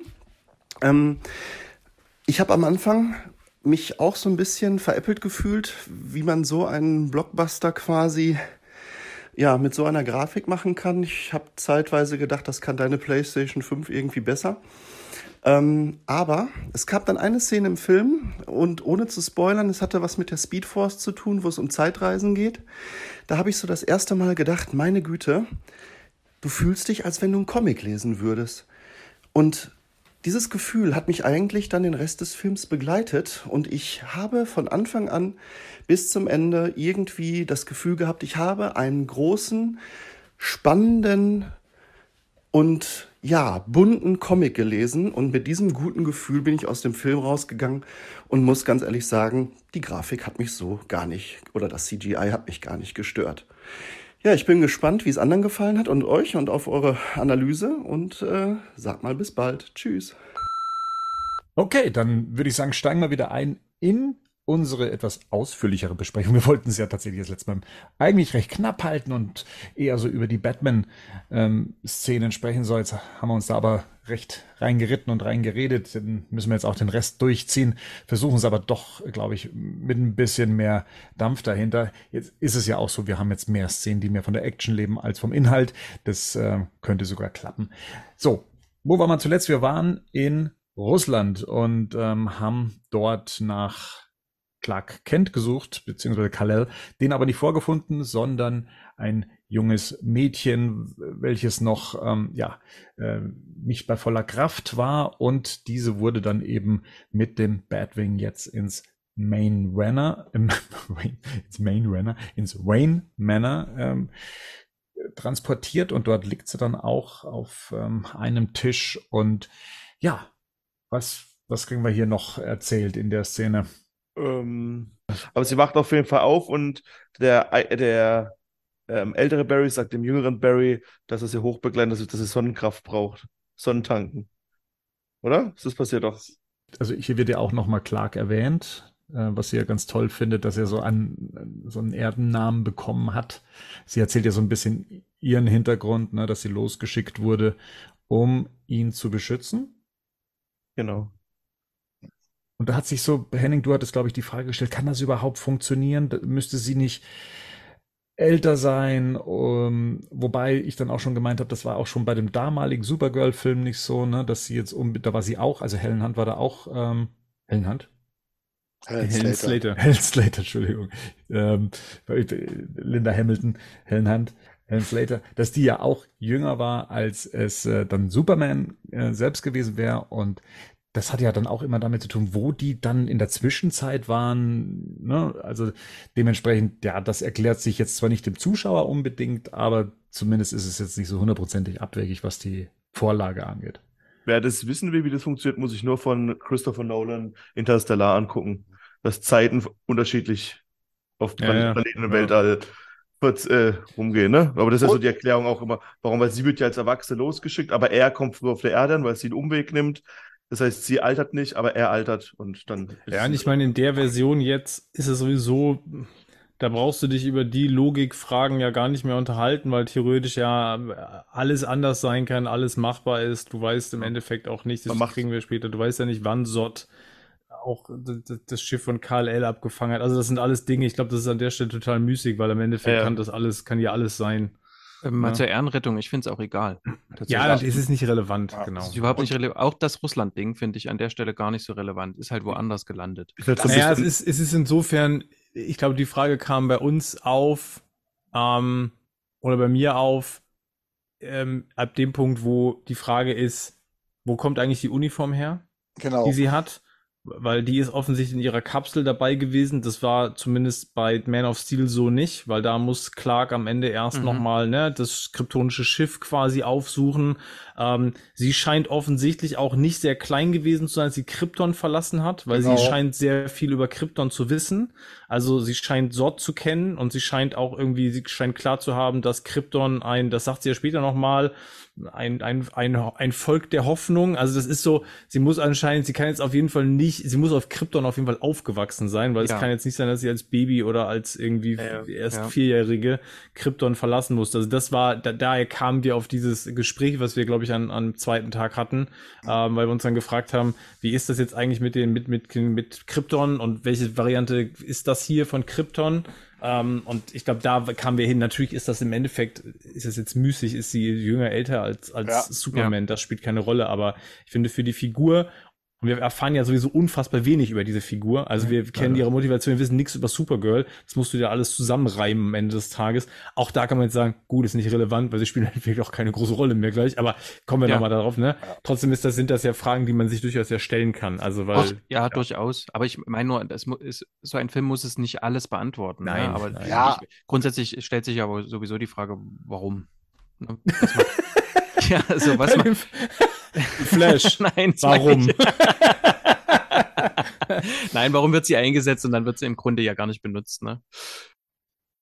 Ich meine, das Schöne ist, Bernd und ich, wir haben ja darüber diskutiert, wir haben ja beim Trailercast darüber gesprochen, ne? wir haben uns ja ganz vorgestellt, ja, wahrscheinlich haben sie das als Baby, nur da haben sie ja sofort das Baby bekommen, deswegen konnten sie das überhaupt gefangen nehmen, weil es halt ein Baby war und das ist dann irgendwie im Dunkeln aufgewachsen und letztendlich kriegst du halt dafür nichts eine Erklärung, ganz einfach, sie ist halt einfach da. Das, So manche, ich glaube, so manche Theorien, die wir hatten, waren besser, als sie dann letztendlich da im ja, Film waren. glaube ich auch. Aber ähm, lass, lass uns mal ein paar Schritte da, da vorne machen. Also, ne, Supergirl steht auf dem Dach vom Wayne Manor, kriegt ihre, ist so der Sonnenkollektor, ne, sa- sammelt äh, sich, demonstriert auch noch kurz, äh, dass sie noch Power hat. Ähm, und Sie spuckt, oder? Ja, spuckt. ja, spuckt, oder? die Superpuste, auch, oder? Alter. Was, was, Ist was das der Arsch? Superpust? Was, Ich weiß gar nicht. Ja. Nein, sie spuckt, es ist definitiv Spucke. wa- was eine Kuh wird hier gerettet und macht Ja. erstmal, demoliert erstmal Wayne Manor. Genau. Okay. Undankbar, aber wirklich. Genau, sie fliegt dann erstmal davon. Äh, Ganz kurz, lass mich noch kurz einhaken. Was ich noch wichtig finde, ist, dass hier ja erstmal gezeigt wird, dass sie überhaupt gar kein Interesse daran hat, Ja, ihnen zu helfen. ja. Ne? Also Ja. dieses, ich da, nach dem Motto, ich bin jetzt, ich will auch Menschen nicht retten. Also sie sagt dann Mhm. so und sagt dann auch noch mal ganz klar, äh, die Menschen haben mit mir das und das jetzt gemacht. Also ich habe hier ein anderes Bild von der Menschheit als das, was du mir gerade erzählst, ne? Und äh, bin jetzt nicht bereit, hier noch meinen Ein einen Einsatz zu bringen, um euch jetzt zu helfen. Das finde ich nicht ganz unwichtig, weil ja auch irgendwie so ein bisschen manchmal, das, das ist ja bei beiden so, das ist ja bei Keatons Batman erst so, bei ihr ist es jetzt auch so. Also erstmal so diese, ich sag mal, die arrivierten Helden und die, die da sind, die haben erstmal keinen Bock zu helfen. Aber Mhm. sie widerspricht sich ja dem dann relativ Ja, schnell bald. Also es ja, wird ja dann absolut. auch bald fall, fallen gelassen und dann Genau, auch einfach. ohne weitere Begründung. Also Völlig, das ist- ja, braucht genau, man ja, nicht. genau, er hat es ja, einfach genau. erkannt, was Menschen für gute, für Ja. gute Wesen Naja, sind. naja sie, sie sagt ja schon so ein bisschen, das ist, diese, da sagt sie doch den Satz dann erst, dass ähm, Kryptoner eigentlich ein Volk der Hoffnung und der keine Mhm. Ahnung was sind. Und dann Die hat auch Man of und sie, Steel sieht nicht ja, gesehen. und sie sieht ja, wie Ja. es dann einfach Militärleute abschmettelt, wobei sie exakt das gleiche eigentlich zehn Minuten vorher macht. Oh. Ja, ich glaube, sie hört dann ja aber auch den, ich glaube ja tatsächlich, dass sie den Dialog auch noch hört, worum es jetzt eigentlich auch Barry am Ende Ja. geht, dem Ja. hilft sie ja, Ja. weil äh, er ihr auch geholfen hat. Ich glaube, sie fragt ihn dann, das kommt ja später erst, ne, wo, wo sie ihn auch fragt, warum er ihr eigentlich geholfen hat. Also im Gegensatz zu Batman, der einfach gegangen wäre. zurückkommt. Der einfach gegangen wäre. Batman wäre einfach gegangen. Ähm, genau, das ist, sie kommt ja zurück, genau deswegen. Aber natürlich ist das auch so ein, ja, so, das, ist das, was ich vorhin meinte, man erfährt über die Figur nicht viel und hier wird in einer sehr knappen Zeit noch Ja. versucht, so einen dramaturgischen Twist Über- einzubauen. Über fünf Zeilen Dialog versucht genau, man da jetzt über Grafik ein paar Minuten, das ist Aber natürlich da- auch so ein bisschen, ja. Aber da ist auch deine Erklärung, weil hätte Zod, wenn wir jetzt bei, im, beim amerikanischen Militär gewesen und Zod greift das dann an am Anfang, dann hätte sie ja kein Problem damit haben können. Das heißt, die, die mussten es ja irgendwie trennen. Wisst ihr, was ich meine? Ach, du meinst, weil, weil Sott jetzt quasi auf amerikanischem Boden landet. Mhm. Genau, ne, Zod, äh, Ja, sie ja. ist ja bei russischen Soldaten und die, die sie gefangen nehmen, aber er wäre jetzt von amerikanischen Sol Armee gefangen genommen, weil dann rum experimentiert worden und Zod genau die angreift, dann hätte sie eigentlich gar kein Konfliktpotenzial gehabt. Das hätte sie eigentlich gut finden müssen. Mhm. Versteht ihr, was ich meine? Ja, ja, ich verstehe schon. Ja. Ja. Ja, ich wollte gerade sagen, wir wollten uns auch mehr auf Batman konzentrieren, deswegen gehen wir doch jetzt mal runter in die Betthöhle, oder? Ich glaube, da könnten, könnte jetzt ein, sich so ein Experiment anbahnen oder zumindest die Überzeugung, dass ähm, Barry seine Kräfte wieder braucht. Ja, er will das Experiment halt nachstellen. Ne? Also das, den Un er will den Unfall nachstellen. Das ist auch direkt eigentlich aus Flashpoint, wie wir das ja schon in der Exakt. Besprechung hatten. Nur mit einem anderen Und- Ende. Mit einem, genau, mit einem anderen, mit einem, ja, mit einem eigentlich ganz coolen Ende, wie ich Mhm. finde. Ist- Ich hab, erinnere mich aber an zwei, die neben mir gesessen sind, die sich über den Bad-Drachen aufgeregt haben. über den Bad-Wetterballon. Ja, den der, den der Lego Batman da äh, aufgemacht hat. Ja, ja. Das stimmt, der Wetterballon. Da war nichts vorbei. Da habe ich Ja. zu Bernd gesagt, so, jetzt bin ich final, jetzt bin ich final bei einer Cutscene von einem äh, Lego Batman Videospiel. Und Ja. ich meine nicht den Lego Batman Film, weil den liebe ich, ja. Und äh, der, der weiß aber, was er sein will. Aber hier habe ich, ey, da hatte ich echt so, ich hatte wirklich so Lego Batman äh, Ja. Videospiel-Vibes in dem Augenblick. Es war wirklich furchtbar. Davor kam aber noch der Dialog, den ihr so gut Ja, fandet. das stimmt. Ja, Das war wahrscheinlich auch schlimmer, dass es noch danach kam mit dem Wetterschirm. das ist das Schlimme, dass immer solche Szenen kommen, wenn du denkst, oh, jetzt hat, jetzt hat dich der Film gerade mal wirklich gepackt und dann passiert irgendwas, wo du dann denkst, nein, warum? Warum? Das ist das erste Mal, dass wir Keaton als Bruce Wayne sehen, der nicht aussieht wie ein Hobo. Also wie so ein Obdachloser. Weißt du, wie er dann sein, sein, sein, sein, sein, sein, Halstuch noch anhat und sein davor. Fand ich schon cool, den auch mal so nochmal zu sehen. Ja. In, in einem Bruce Wayne-Outfit, sage ich mal. Was ich auch mochte, ist dieses, dass das so eine kurze Sequenz wieder war, ähm, die nochmal gezeigt hat, dass der Burton Batman ähm, auch einfach ein, ein Denker ist und letzten Endes auch wissenschaftliche Ansätze. Also es ist wirklich ganz kurz gezeigt, ne? Aber er guckt da mal kurz auf die Formeln. Ähm, Mhm. Er kann es offensichtlich zuordnen, was da jetzt gemacht werden soll. Ähm, auch das mochte ich. Er guckt mal kurz auf den Bildschirm, guckt sich an, was macht er da gerade, ne? Setzt sich so hin, hört sich das an. Ähm, das mochte ich auch, weil da braucht Keaton nicht besonders viele Szenen. Und ich finde, das ist so für mich vielleicht auch die einzige Sequenz in dem Film, wo der Keaton Batman, in dem Fall Bruce Wayne, tatsächlich der aus dem 89er Film auch ist, weil er es tatsächlich genau transportiert bekommt. Also er kriegt dieses, ey, das kriegt Keaton einfach in wenigen Szenen mit, mit sehr reduziertem Spiel zum Teil einfach hin. Dieses, diese Mischung aus Melancholie, die er, die er auch immer hatte in der Figur und Mhm. gleichzeitig aber so dieses, willst du, willst du noch Hilfe?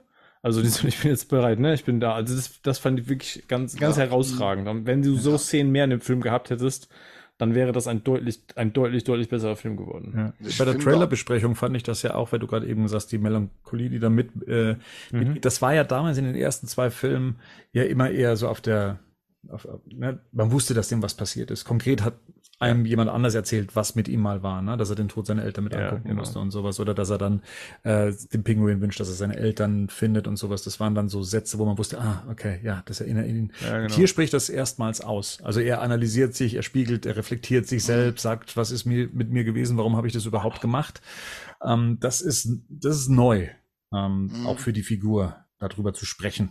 Und Ähm, das wäre der perfekte Batman Beyond Bruce Wayne gewesen. Ja, genau, ja, total. Das ist genau Ey, super, das- das, wäre das- super gewesen. Das wäre perfekt gewesen Ja, einfach. das, absolut. Ke- was? Keaton als, äh, als Batman Beyond äh, Ja. Mentor Ja. wäre super gewesen und das würde dem auch, es würde auch Keaton super stehen. Ja. Voll. Ähm, angenommen, dass was Bernd gesagt hat, finde ich dieses, dass das jetzt möglich ist, dass er darüber sprechen kann, passt aber auch zu der Figur äh, jetzt in dem zu, also in dem, in dem, in dem Status, in dem sie jetzt ist, ne, noch gereifter, noch, mal- noch mal älter, ja eigentlich ein Stück weit auch mit der Mission in gewisser Weise abgeschlossen. Ähm, Und jetzt, jetzt braucht er halt, jetzt braucht er Hilfe und wir hatten das ja, glaube ich, ähm, wir hatten das ja in, in, der ersten Ausgabe schon besprochen, so dieser Moment, wo er ja merkt, okay, warum mache ich das hier eigentlich? Eben genau darum, ne, weil hier letzten Endes ich nicht zulassen will, dass, dass nochmal jemand seine Eltern äh, verliert. Ne? Es Ja. wird ja im Prinzip nochmal sein eigenes Trauma quasi angerührt. Ja. Und ich fand die Szene davor auch richtig, richtig geil, wie er sich selbst zusammennäht Ja, stimmt, das Ja, stimmt. und Ja, dann so ja, in den Spiegel ja. guckt und dann so leicht sagt, okay, Mhm. man hätte, also ein schlechterer badass. Film hätte jetzt noch gesagt, I'm back. Ja, aber das brauchst du gar nicht, ne? Und das war so ein Genau, bisschen so, Mischung aus so Bass und so ein bisschen, da war dieses Nuts auch in seinem Blick wieder, so dieses, ne? Ich spüre mich wieder, ich bin wieder da, so, ne? Ich, ich, genau, so, ich fühle mich jetzt so, ich fühle mich das erste Mal seit Ewigkeiten wieder selbst, ne? So, ja. Und Da könnte man sich dann auch nicht, neben, nicht nur den Batman Beyond Film mit Keaton vorstellen, sondern auch eben in Rückkehr des dunklen Ritters mit Keaton. Das habe ich mich da auch gedacht. Ja, den könnte ich mir genauso gut in dieser Rolle vorspielen, als äh, der dann nochmal wirklich weitermacht. Als Ja, ich war, ich, ich war bei mir gar nicht sicher, ob ich Keaton, ob ich Keaton diese, diese sehr zynische, äh, also sehr, sehr zynische äh, Frank Miller-Variante äh, zumuten würde. Weiß ich ehrlich gesagt nicht. Aber ja, das. Das werden wir ja nie erfahren. Wir sagen, ich mochte halt generell Weißt du diesen nicht. Aufbau, ja, ich mochte aber generell diesen Aufbau dieser Szenen auch, wie er dann mit Barry spricht. Und was mir da auch wirklich gefallen hat, war, dass der junge Barry das halt mitbekommt, was dann schon, weil da dieses Thema Eltern verlieren so wunderbar mit tollen Dialogen mal aufgearbeitet wird. Das ist ja nicht, dass das einfach so Plattitüden sind, sondern das funktioniert ausnahmsweise mal wirklich richtig gut. Also deswegen sage ich, es ist für mich die schönste Szene im Film gewesen, die beste Szene, weil halt reflektiert wird darum und wie er ihm das sagt und auch dann tatsächlich mal dieser junge Barry, der eigentlich die meiste Zeit genervt hat, tatsächlich mal ganz einen kurzen Moment hat, wo er wirklich funktioniert. Also wo man zumindest ansatzweise dann am Ende verstehen kann, warum er das versucht, was er versucht. Hm. Das ist halt nur zu wenig, das ist halt viel zu wenig, um das am Ende dann zu erklären. Aber auch hier, auch das alles, auch was dann jetzt noch passiert, mit wieder, mit wie Kräfte zurück und so. Ich finde es so schade, dass man das alles schon im Trailer gesehen hat. Und auch sogar die Szene mit Barry und Keaton wurde auch schon jetzt in dem Trailer verpackt. ja. Als Ja. erste Szene haben sie es gezeigt auch. Ja. Du hast Ja, alles, ey, wirklich Mhm. jede Scheiße. Du kannst, ich, ich, das haben die, früher haben die das gemacht, dass sie mal, äh, als ein Film rausgekommen ist, ich glaube bei Spider-Man 3 habe ich das erste Mal gelesen, dass man dann geguckt hat, wie viele Minuten Film man schon in den Trailern hatte und gefühlt war es hier das Doppelte. Ich habe so das Gefühl, ich habe schon 20 Minuten vom Film gesehen anhand der Trailer. Ich habe auch das wurde weggenommen. Du hast den ganzen Film vor, du hast einen Großteil des Films mir vorher schon erzählt. Äh, was ich übrigens im Nachhinein im Film ganz gut fand. Dank, danke dafür, tatsächlich. Ich habe Ja, aber ich mein- Woche auf, auf Reddit gab es irgendwie einen Supercut von allem, was jetzt bis veröffentlicht. Ich glaube, bis jetzt sind äh, fast 40 Minuten von dem Film, inklusive Trailer, online veröffentlicht worden in einer Art und Weise. Das heißt, man hat also 40 Minuten, die man so zusammenschneiden kann. Das Ja, ist schon heftig, das ist schon heftig. Diese Reddit-Leute, was die immer alles behaupten, ne? Gut, dann kommen wir eben zu der Frankenstein-Szene, also äh, dass äh, Bruce Wayne dabei hilft, Barry seine Kräfte wieder zurückzubekommen, oder? Das ist die, ist die nächste Szene, oder treffen wir erst nochmal auf Sword jetzt mit ähm, Das kommt, jetzt kommt erst Supergirl, glaube ich. Also Ja, wir sehen erst Supergirl. Supergirl, wie sie, wie sie Richtung, Richtung Wüste fliegt und dann sieht, glaube ich, wie Sort da landet und dann wie Sort Genau. dann, ich glaube, ansatzlos ja dem Soldaten da die Kehle durchschneidet, weil da ja dann den Kryptonier oder in dem Fall die Kryptonierin nicht ausliefern kann. Äh, Und dann ist das ja, glaube ich, auch sofort wieder, das ist ja so eine ganz seltsame, also es ist ein ganz seltsames Pacing in dem Augenblick, auch weil das nur so eine ganz, das ist ja eine relativ kurze Sequenz in meiner Erinnerung, Mhm. dass man nur sieht, wie fliegt sie dahin. Man sieht sie dann gefühlt länger fliegen, als dass sie dort ist. Und dann sieht man das Raumschiff landen, Sort schneidet dem Soldaten die Kehle durch und dann ist, wird, gleich- dann ist sofort wieder Schnitt. Also dann ist sofort Ja. wieder zurück in die Bettvolle. Frau Traue bemerkt, dass äh, es das Supergirl gibt und dann geht der Blick nach oben. Und dann ist aber tatsächlich die Frage, was passiert dann bei denen tatsächlich, weil sie lässt sich ja dann etwas Zeit, kommt ja auch noch zurück, man hat ja auch noch Zeit für ein Gespräch und sowas.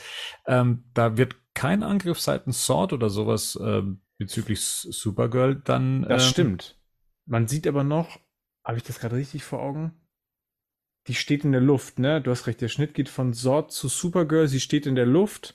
Die, also die Blicke begegnen sich anscheinend und dann sieht man aber noch, wie die Kampfjets der hinter ihr geflogen kommen und auf jeden Fall die Kryptonier beschießen, oder ist das das? Und dann ist Schnitt. Also auf jeden Fall beginnt der Krieg halt. Also die Ja, genau, das an beginnt noch. Man weiß Jets aber nicht, so. wie das jetzt, was jetzt passiert. Und dann ist, glaube ich, und ist das nicht dann der Schnitt sogar auf den, das ist auf jeden Fall der Schnitt, das ist mein, ist mein persönliches Kinotrauma. Das ist auf jeden Fall der Schnitt auf den, auf den, ähm, Badwetterballon, oder? Das ist das nächste, was wir dann sehen. Weil das, ich weiß noch, weil, weil ich das so maximal absurd fand. Also weil diese Dramaturgie von dieser Szene mit Supergirl und Sort wird dann gebrochen mit diesem, jetzt zeige ich nochmal dieses Bad Sonnensegel und du der, der hat im Kino so gedacht, das war der Moment, wo ich im Kino nach vorne gegangen bin, also mich vorgebeugt habe und mit dem Kopf geschüttelt habe, weil ich wirklich lachen musste, weil ich es so unfreiwillig komisch fand und Es einfach so deplatziert. Wir sehen auch, dass ähm, die USA in verschiedenen Zeitzonen, also in deutlich verschiedenen Zeitzonen liegen muss. Weil bei Sott ist die ganze Zeit Tag, aber ich gut, vielleicht durch die Regen und Gewitter dunkel. Es ist Aber es ist- Gotham. Ja. Ja, Hallo. eben. Hä, natürlich gibt es auch verschiedene Tageszeiten. Die, die USA haben doch mindestens sechs, sechs Stunden Zeitverschiebung, selbst auf ihrem eigenen Kontinent. Ja. Du, ja. Hm. Ja, Naja, also, egal, Ich genau. glaube, sechs Zeitzonen. Aber bis um 12 klappt es trotzdem nicht ganz. Naja, Zack Snyder-Zone. was, was mir sehr gefällt, ist, dass, dass, dass, Kara bei, dass Kara bei dieser Wiederbelebung auch sofort weiß, was sie zu tun hat. Ja. Nach, Ja. ja, die Ja, hat wahrscheinlich mitgehört, ne? Zugehört. Genau, das, Ja, genau, finde das ich muss man sich auch selber erklären. Supergehör. Su Mann. super Gehör. Röntgenblick ist ja alles vorhanden. Sie weiß ganz Ja. genau, was da passiert. Grundsätzlich hat mir die Szene gut gefallen. Ich meine, wir haben hinterfragt, ne, jetzt kann jeder irgendwie zum Flash werden, wenn man sich Mhm. da so eine Apparatur hinstellt. Aber so von der Dramatik, die sich da aufgebaut hat und dass es beim ersten Mal nicht funktioniert und, und Bruce Wayne gewillt wäre, sogar das zweite Mal äh, ne, den Schalter umzulegen, obwohl das vorher schon recht schmerzhaft aussah, ähm, was aber dann nicht funktioniert hat, weil ja eben die Sicherungen durchgebrannt sind. Das, das fand ich, das fand ich gut. Ich, also, mir hat's eigentlich, mir hat dann alles, was dann da so kam, das hat mir eigentlich gut gefallen. Auch, dass sie dann kam, ihn hochgehoben hat, ihn hochgeflogen hat und sowas, das, also für mich hat das Das schon, haben wir halt auch schon gesehen im gepasst. Trailer, ne? Ja, äh, haben wir halt das, das große Problem. Ich wollte nur sagen, ich glaube, bei Graven the Hunter haben wir, glaube ich, das nächste, den nächsten Kandidaten Aber für der gesamte Film in einem Trailer. Wissen wir jetzt eigentlich so ganz genau, warum das mal blaue und mal gelbe Blitze sind? Weil so Das macht der Suit. Doch, das ist der Suit. nur. Ja. Der, der Suit, das sagt er sogar, der Suit speichert irgendwie so Black Panther-mäßig seine Energie und dann, das ist der Okay. einzige Unterschied. Weil wenn er den Suit nicht hat, hat er da blaue, bei beide Barrys blaue Blitze. Okay. Aber das, also, du kriegst jetzt keine, ähm, aber das ist jetzt auch gerade noch nicht das Thema, das kommt erst später. Weil jetzt sehen wir erstmal die, was, was war denn das eigentlich, wenn Barry baut doch jetzt seinen Anzug? Oder? Der baut sich äh, seinen eigenen Flash-Anzug, genau. Das heißt, er nimmt sich den äh, Anzug aus Batmans Rückkehr, ist es tatsächlich. Ähm, Aber hat er das schwarze Emblem? er hat ein, Weil- nee, das, ja genau. Also wenn er den genommen hat, den ihm Bruce Wayne gegeben hat, dann hat Ja. er ein schwarzes Emblem tatsächlich, ja. Weil das, weil das ist ja eigentlich ganz cool, weil da will man ihm ja quasi das geben, den Anzug. Also Barry, äh, Bruce Wayne gibt dann erst dem alten Barry den Anzug, dass er, dass er, um Ja. ein bisschen sicherer zu machen, hat gesagt, nee, es muss ohne Ja. funktionieren. Und dann baut sich ja der junge Barry daraus seinen eigenen Flash-Suit. Das ist dann fast so ein bisschen, ja, eigentlich ist es ganz cool, bis anfangen die Ohren abzuschneiden, oder? Ganz Aber genau. Das ist auch der, der nur- Nummer Gag. Wie es, genau, wie es da als Gag verkauft wird. Also, ne, man kann das ja alles machen, aber dann Super mit scheiße. Geräusch und äh, Super scheiße. die einfach. Musik Sorry. dann abbrechen zu lassen, da muss ich auch sagen, boah, Ja, nee. Also ich meine, ich habe da eh, mich eh schon gefragt, das ist Batmans Spezialausrüstung, kriegt man das wirklich mit einer Säge und was weiß ich alles hin? Ne? So, der Batman-Fan an sich fragt sich da ja dann doch, ob das ähm, auch so ginge und so wird halt einfach ein Cosplay-Kostüm zerschnitten, wenn man so möchte. Ja, ja. Und Und das äh, fand ich jetzt nicht so geil. Und das halt eben dieser Abschluss der Szene mit diesem ja, vor Hobelgeräusch allen Dingen habe ich mich halt gefragt, das ist Ja. der Flash, der sägt. Weil er könnte das ja so super schnell machen, dass man das Weil gar musst du gar nicht fragen, die Szene beginnt mit, dass er eine Elektro elektronische Säge hat. Ja, es ist so. Mhm. Benutzt dann für die Öhrchen nämlich nicht. War dann leer. Aber es gibt, aber das, Mhm. hat, das hat, was hat mich ganz stark an, es gibt so ein, ich müsste noch mal gucken, vielleicht kann ich das in den Kommentaren noch mal nachreichen. Es gibt auf jeden Fall noch mal so ein YouTube-Video von einem Reviewer, wo der damals, ähm, ich glaube, das war, muss zu Zeiten von dem ersten Doctor Strange gewesen sein, der so zusammenstellt, wie sich durch diesen, durch diesen Marvel-esken Meta, also ironischen Meta-Humor, wie sich auch die ganzen Origins einfach in diese Richtung entwickelt haben, dass man das nicht mehr ernst nimmt. Also und dann das, als Beispiel nimmt er dann diese, diese Szene in Doctor Strange, wo der sich das erstmal seinen Mantel anzieht und es nämlich dann auch so einen heroischen Heldenmoment. Da wird die Musik aufgebaut, da wird so, da wird Spannung aufgebaut.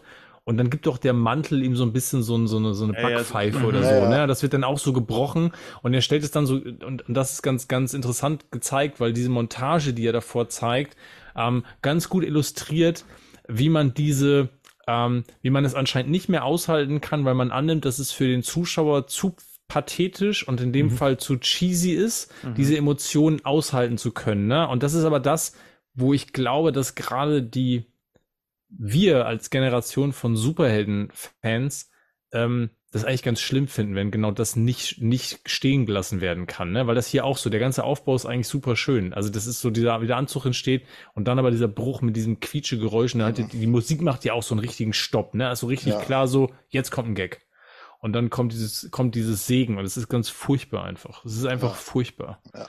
Aber, Aber ich- schüttelt wild den Kopf und muss irgendwas jetzt dazu sagen. Nee, ich finde es genauso furchtbar. Ich habe so, äh, ja. quasi mit dir mitgefühlt. Ich Ach war so, in der okay, ja. Empathie quasi und habe auch daran gedacht, dass ich mich den ganzen Film über dann, also ab dem Zeitpunkt, äh, immer wieder an diesen, an diesem Kostüm gestört habe, an dieser, an diesem, äh, an, an diesem Batman-Kopf mit diesen abgeschnittenen Ohren. Ich habe immer diese abstehenden, diese, diese Reste von diesen Ohren gesehen, habe immer gedacht, warum zum Teufel macht das, hier- warum macht ihr das? Macht doch da wenigstens ein bisschen Movie Magic und macht das so runter, weißt du, da wird es dann plötzlich irgendwie grounded und ich äh, immer diese scheiß Ohren gesehen das, und ich denke, was soll, was ist das für ein, für, ein Rotz einfach? Das, aber das ist auch wieder sowas, das ist wie alles in dem Film, wie vorhin gesagt, das hat sich, glaube ich, mal gut angeklungen und ich glaube auch, dass auch die Idee an sich finde ich gar nicht so verkehrt, dass er, also dass er, sich, dass er sich seinen Suit daraus bastelt, weil er einen braucht. Ja, klar, ja, klar. Und so. Ja. aber dann- Entschuldigung, da sitzt ein ganzes Kostümdepartment dran, da guckt der Regisseur noch mal drüber, Ja. äh, also da gucken Produzenten vielleicht noch mal mit drauf, das kann doch nicht sein. Also, Das ist doch das, was das ich Problem gesagt ist halt, habe. man, man sieht halt, was man halt macht. Die Idee an sich, die Idee an sich ist cool, aber im Endeffekt macht man die Ja. ganze Zeit sich über das Batman-Kostüm lustig Ja, ab ja. dem Punkt. Ganz wo genau. Barrys anzieht. Also man macht sich die ganze Zeit über, über den bekitten Batman-Suit lustig. Und, und das ist halt, das ist ganz halt, schlimm. und Das das, ist halt, das, und das ist nicht der einzige Gag. Ich meine, dieser, es gibt, glaube ich, drei Gags, wie er dann mit der Maske, die noch kommt. Ja. Und dann, also Ja. genau wie der, da, ist, Ja, da, ja. da kommt Bernd dann, das kann Bernd dann ja nochmal, da kann Nee, und, noch mal und, und, und, zum Schluss, bevor es dann die, und zum Schluss reißt er sogar noch den Hals weg und so, wo ich Ja. mir dann auch denke, Mhm. dann, also das hätte man auch ein bisschen, weil, weil an sich finde ich das cool, weil es so, so ein bisschen alternatives Kostümding und so und auch äh, das, wie das aufgebaut wurde man mit dem. Bild damals. Weißt du, man hat dann dieses, das erste Bild vom Film war das ja, weißt du, wo du das, wo du den Mhm. Batsuit siehst und dann, dann Mhm. haben wir es im Trailer, weiß ich, oh, guck mal, da hinten der hat den Batsuit an der Barry und so, ne? Da, war ja, da, war, da wurde einfach viel Potenzial verschenkt, das er nicht hätte verschenkt Ja, da kommt doch dann auch, das müsste doch dann auch relativ nah da dran sein. Dann, dann erzählt doch der jüngere Barry noch, erzählt doch, wie er das Kostüm gemacht hat. Dann kommt doch auch dieser Gag mit dem, ich habe hier mehr Elastizität, äh, auch im Schritt jetzt Genau. mit dem Bein Ja, und so, ne? genau. Weil er ja vorher, als er das erste Mal den Original-Suit anzieht, noch sagt, boah, das ist aber eng, das klemmt und Es so. und kneift, das, es kneift, Das es zwickt, zwickt, ja. zwickt, ja. genau, es zwickt im Schritt. Zwickt im- Ähm, Ich das weiß kommt, ja genau, das nicht- kommt jetzt ja hier auch noch, ja. Also ich, ich finde das Mhm. auch entmystifizierend. Das kommt noch mit hinzu. Ne? Ja. Ich fand es aber Mhm. schon ab dem Moment, als Bruce Wayne ihm dieses Kostüm rüberreicht, habe ich mir gedacht, das, ist, das Kostüm selber hat man so nie gesehen. Das wird angezogen, Gürtel an, Maske. Ne? Man sieht das nur immer stellenweise und hier wird halt einfach gesagt, guck mal, das ist hier dieses schlauchartige Ding, kannst dir anziehen. Also ich persönlich finde es entzaubernd.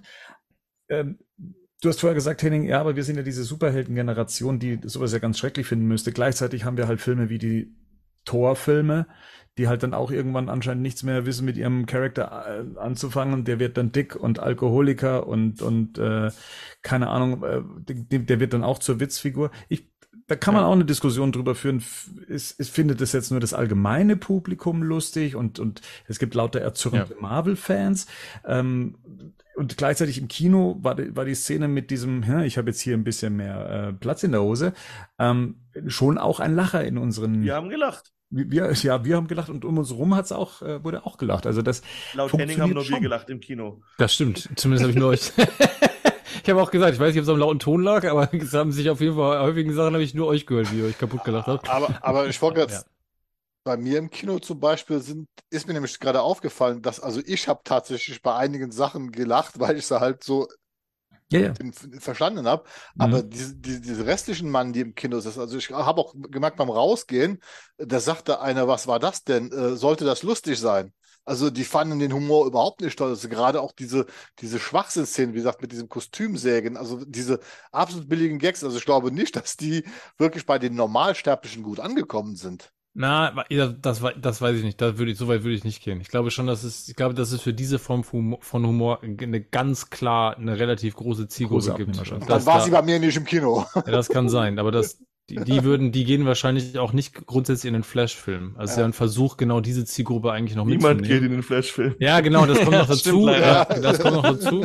Aber ich glaube, das ist ja eine Tendenz, über die wir uns ja schon häufiger mal unterhalten haben. Ich glaube, dass, dass die, dass ähm, mittlerweile viele zeitgenössische Filme ähm, so ein bisschen, ja, ihr wisst, was ich meine. Ein Film Ja. selber kann natürlich keine Angst haben, aber dass man, dass man bei diesen zeitgenössischen Filmen einfach oftmals ganz offensichtlich ja auch dann sichtbar Angst davor hat, zu, zu, dem, zu dem eigenen Pathos, der damit dazugehört, am Ende zu stehen und ihn einfach auch stehen zu lassen und dann immer diese Sorge, hm, das könnte jetzt aber, das ist aber nicht cool, ne? Wir müssen das jetzt noch cool machen. Wir machen es cool, wir brechen es mit einem Joke, dann ist es irgendwie cool und dann ist es ein Lacher und das ist das, was mir, was mir ja zunehmend gerade auch bei Superheldenverfilmungen immer auf den Geist geht und ich muss da jetzt an der Stelle Marvel tatsächlich mal in Schutz Mhm. nehmen, weil das haben die, das haben die, das haben die gemacht, partiell ja, aber die haben ein deutlich, die haben sich da deutlich entwickelt und die haben auch ein gutes Gespür dafür, wann das völlig deplatziert ist. Also Ja. die haben dann im Gegenende, also sowas wie ein Infinity War oder auch ein Endgame, ähm, da ist es so nicht gewesen. Die haben Ja. ihre Szenen, wenn sie, wenn sie wussten, okay, jetzt kommen wir dahin, jetzt haben wir, da haben wir den ganzen Film drauf, drauf aufgebaut oder hingespielt, dann spielen sie es auch voll aus.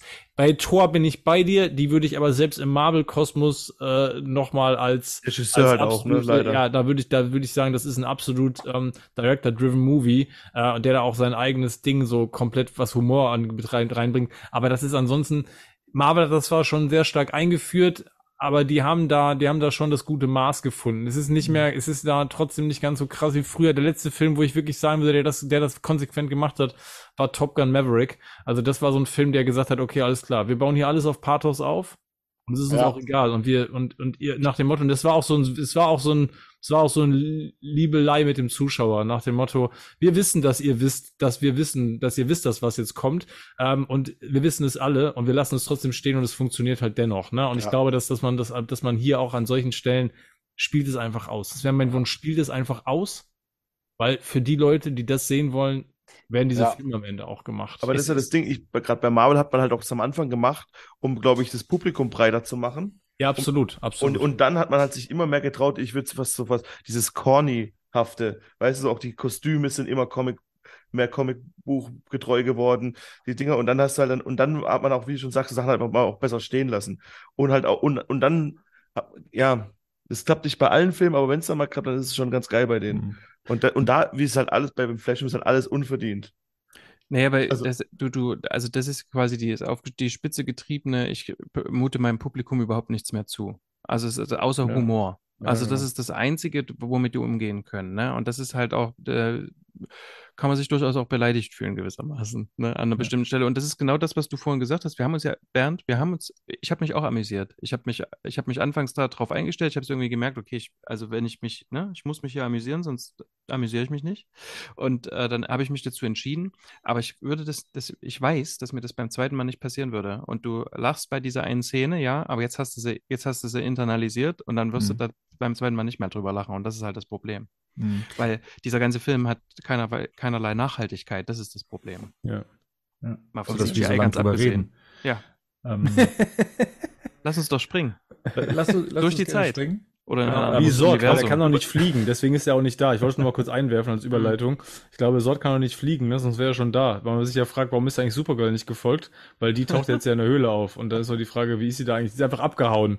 Also sie hat einfach Sord, der, der, die hat jetzt einfach jetzt die Soldaten da Sord angreifen lassen und ist einfach abgehauen, Ja. äh, um jetzt hier zurück in die Höhle zu fliegen und dann erstmal sich ein bisschen zu unterhalten und Barry noch zu helfen. Aber ist ja schon spannend, weil man, ich glaube, es war auch in einigen Kommentaren so dieses, warum ist denn Sord jetzt eigentlich denen, der nicht gefolgt? Ne? Also, Ja. weil die haben sich ja offensichtlich gesehen. So. Weil das fehlt, was man Man Wer- Steel hat gesehen hat, dass er sich erstmal daran gewöhnen muss Ja, diese exakt. Kräfte ein. Weil, und das, das, er, er setzt ja, glaube ich, auch im Finale, ne? Setzen die doch, dann da kommen auch Er fliegt aber Superkräfte. nicht. Also das Nee, ist, er glaube ich, fliegt der. nicht, ne? Er er fliegt, sich hat nicht. keine Laseraugen, gar nichts. Ja. Aber jetzt erklärt mir mal kurz, was ist denn der Plan jetzt von unserem, von unserer Justice League, wie er sich ja nennt?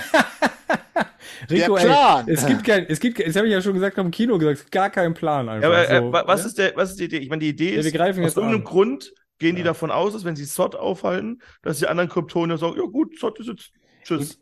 Ganz kurz auch noch mal eine Frage. Ich weiß nicht, Marian Gerd, wir konnten die auch zu dritt nicht so richtig auflösen und ich habe wirklich jetzt mir auch nicht nochmal Man of Steel angeguckt, aber in Man of Steel, könnt ihr euch daran erinnern, kommt da Sort auch mit so einer kompletten kryptonischen Armee da an?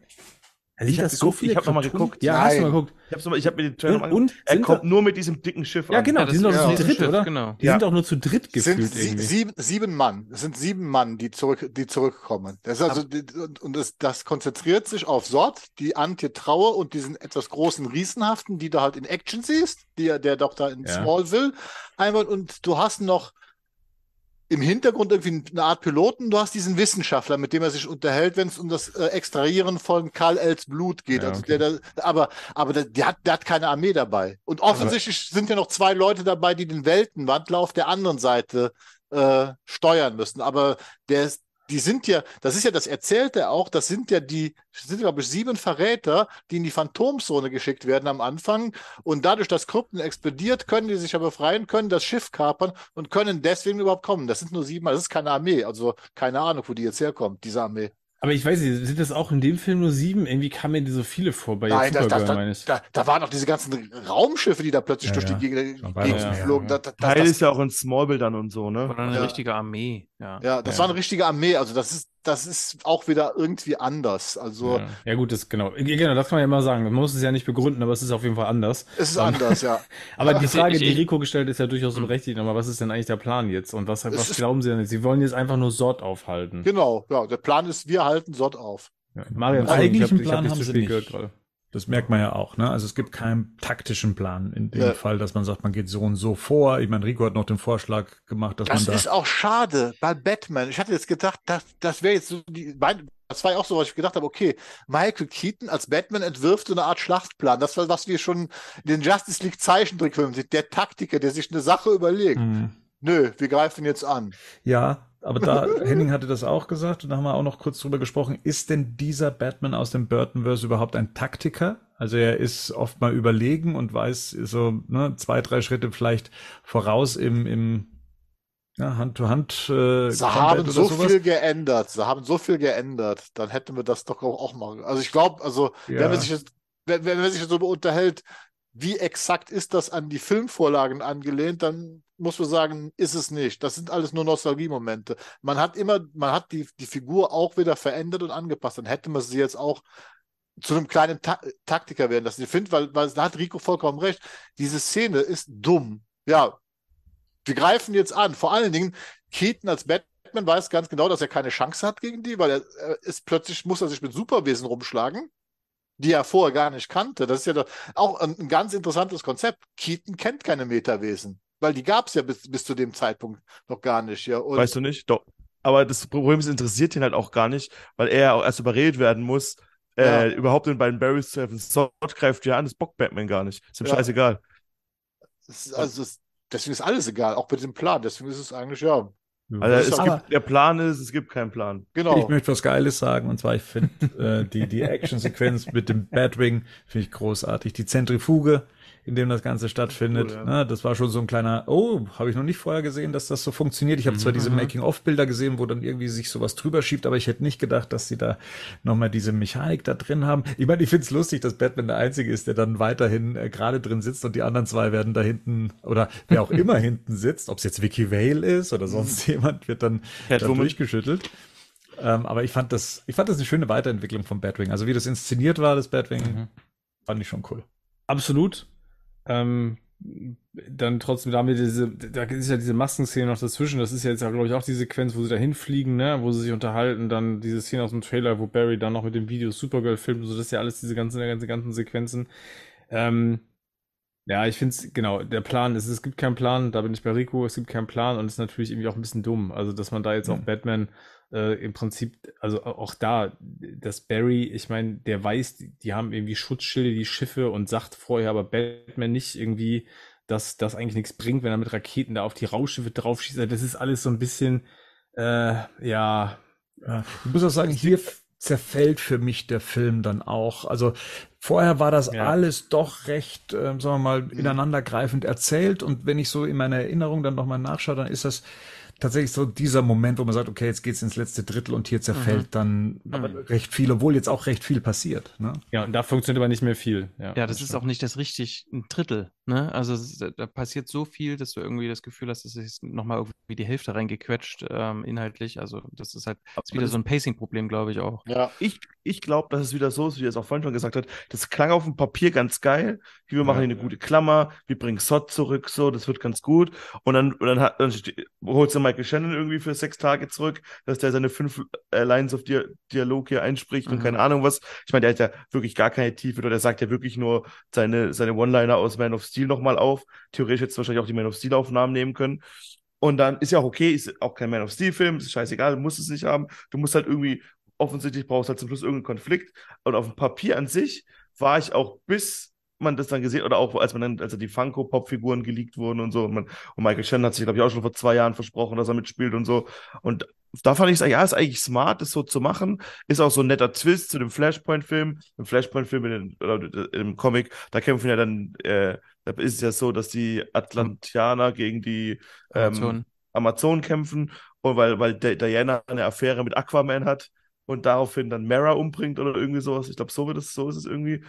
Und, und dann dachte ich, ja gut, okay, das, ist jetzt noch zu machen und so, dann muss noch die zwei Leute bezahlen, dann holen wir lieber uns einen Slot, der ist billiger. So, also das, finde ich schon okay. Und dann Amber Heard auch vielleicht nicht einfach, die nochmal einen Film zu kriegen. Kann ich schon verstehen, das so zu machen.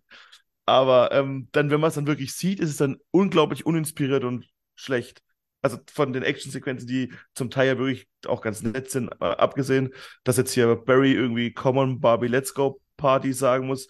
Das ist auch so, Alter. das ist halt sowas, da das habe ich zu euch im Auto, glaube ich, gesagt. Das ist so, als ob man wie, es gibt bei Futurama so eine Folge, wo, wo ähm, Fry, glaube ich, eine, eine, eine, eine, ähm, eine Firma gründen will und dann werden ihm alle möglichen Namen gesagt, die es noch gibt. Es gibt so zwei Firmen im Firmennamen-Universum, die möglich sind und so nennt er dann seine Firma. Und so ist da auch, glaube ich, man hat einfach alle One-Liner aus irgendwelchen Songs geguckt, die in den letzten 50 Jahren aufgesungen werden und geguckt, welcher am wenigsten benutzt wurde. Ah ja, Barbie Girl. Ist er, ist er kaum benutzt worden, lass das jetzt einfach als Endkampfsatz machen. Es macht überhaupt keinen Sinn. Vor allem der Überhaupt Film nicht. spielt ja auch nicht mal in dem Jahr, wo der Song rausgekommen ist. Ja. Ja. Weißt du, so, überhaupt das kein ist, ja, 90er-Bezug, genau. genau, Ja, also ist, ja, es Ist eine Werbung zum Barbie-Film, der ja, Ja, Cross- Der? Barbie-Film Ah, bringt den Song aber nicht. Und der Barbie-Film wurde da erst gedreht, als der Flash und Ja, ja, Ja, das war doch jetzt Ja, kein ernstes. Argument. Ja, ja, schon, Das ist natürlich, einfach dumm. Ja, ist eben, einfach genau. dumm. Ja, so. Ich möchte, nee, Aber ich fand's noch Mal, es ist dümmlich. dümmlich. Ja, Ja, aber da, da, da, weißt du, da, da, da hättest halt zehn andere geilere Sachen bringen können. Und dann auch der Song, der dann kommt, wenn die dann kämpfen und so. Ja. Und auch Oh das, und das sieht, und das sieht alles nicht so richtig geil aus. So, ne? Und Ja, eigentlich müssen wir auch. so- Ach, irgendwann so das ich finde, wir müssen auch gar nicht über die Endschlacht reden, weil eigentlich eh auch nichts passiert. Doch, doch, Ja. lass uns mal da bitte drüber sprechen, weil ich glaube, sonst Oh. verfahren wir uns hier in, äh, Okay, wa- was ist denn der Plan? die Einzelheiten. Weil lass uns mal hier so auf Batmans Actionanteil bei dem Ganzen kommen, weil ich glaube, was dann hier so passiert, welche Fähigkeiten Flash anwendet und dass die zusammenrumpeln und wieder raus und wieder rein und was weiß ich alles. Ich glaube, das können wir gar nicht im Detail so äh, besprechen. Ne? Und letztendlich ist das eine Sequenz, in der Batman jetzt sein Leben lassen wird. Ähm, Zweimal. zweimal, genau. Das erste Mal ist es, wie passiert Da das fliegt, nochmal? da fliegt er, da opfert er sich quasi, da ist sein Flugzeug, glaube ich, kaputt. Und er opfert sich, weil er nicht rafft, äh, Barry ihm nicht sagt, dass das kryptonische Schiff ein Schutzschild hat. Und dann fliegt Genau. er halt rein und, aber das Schiff geht nicht kaputt und Batman stirbt umsonst. und, und das gleiche passiert auch, Ja. und Kara wird auch von Zod dann getötet. Ja. Und dann, und dann fängt quasi der, der Konflikt des Films an. Weil dann, oder wird er nochmal aufgegriffen, dann reisen sie zurück zu dem Zeitpunkt, wo der Kampf anfängt, sind dann ein bisschen besser vorbereitet. Also das ist ein Endkampf quasi fast zweimal.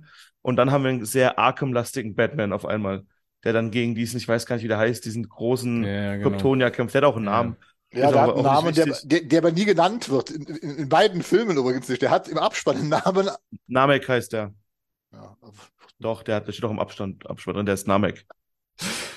So, aber diese, dieser Arkham Batman, der ist ja nicht so plötzlich, den haben wir ja tatsächlich schon im Silo auch erlebt, ne? Der agiert ja, Ja. ähnlich. Hier erinnert es nur sehr stark, weil diese Taktik, die er anwendet, also sich da eben an diesem, wie heißt der Typ jetzt? Jetzt habt ihr dann rausgesucht, wie heißt er? Namek? Namek, ja. Der sich dann eben an denen so dran heftet, ne, und so alles mitmacht und ihm letztendlich noch so eine, so eine, so eine Timerbomb irgendwie am, am Hinterkopf hinterlässt und sowas. Und ja, das ist dann seine letzte Aktion. Woran Batman allerdings dann letztendlich stirbt, ist mir nicht so ganz klar geworden, was innere Verletzungen, also Sachen, die wir jetzt nicht konkret gesehen haben, ne? Ist die, fertig. Also, Ja, ja, ja. ja. Ja. Das habe ich, das habe ich, das habe ich, ich muss lachen, das habe ich zu Bert im Kino gesagt. gesagt, der ist fertig. Ja, Das Jetzt fertig, Herz-Kreislauf, ja. Herz-Kreislauf. Das, nicht mehr. das war zu viel, das war zu viel für den gealterten Batman. Das war zu viel Action auf einmal. Er blutet so ein bisschen unterhalb, des, unterhalb seines Bad-Emblems, ne? Ja, genau, ja, das ist auf jeden Fall klar. Das Diese ist ein Zeichen. Auf jeden Fall, ja. Hm.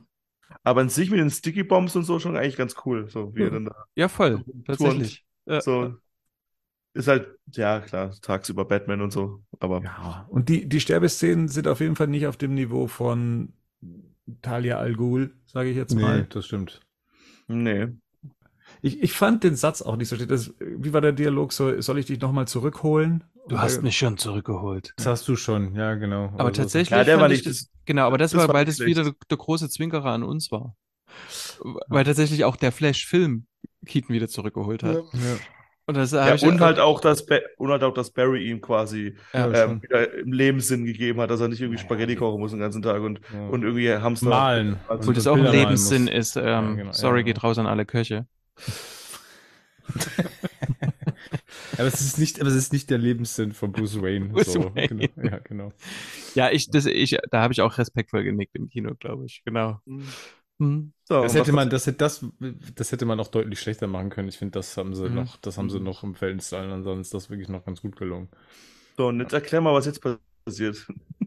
Genau, also Kara Henning, das ist noch, jetzt ne? dein Part. Also jetzt müssen wir, glaube ich, erstmal nochmal drüber sprechen. Wie funktioniert denn diese Zeitreisemechanik? Wir hatten da ein nettes Gespräch gleich am nächsten Tag in der Früh oder Vormittag, wo wir das nochmal so, ja, nochmal so für uns nachbilden mussten, haben wir es hier mit einer Zurück in die Zukunft Mechanik, zumindest Zurück in die Zukunft macht das ja, Ja. sehr anschaulich, wie Zeitreisen funktionieren. Ist das hier dasselbe oder ähm, muss man hier so ein paar Spaghetti mehr mit ins äh, Feld reinlegen, damit wir das bekommen, was wir jetzt da auf der Leinwand gesehen haben.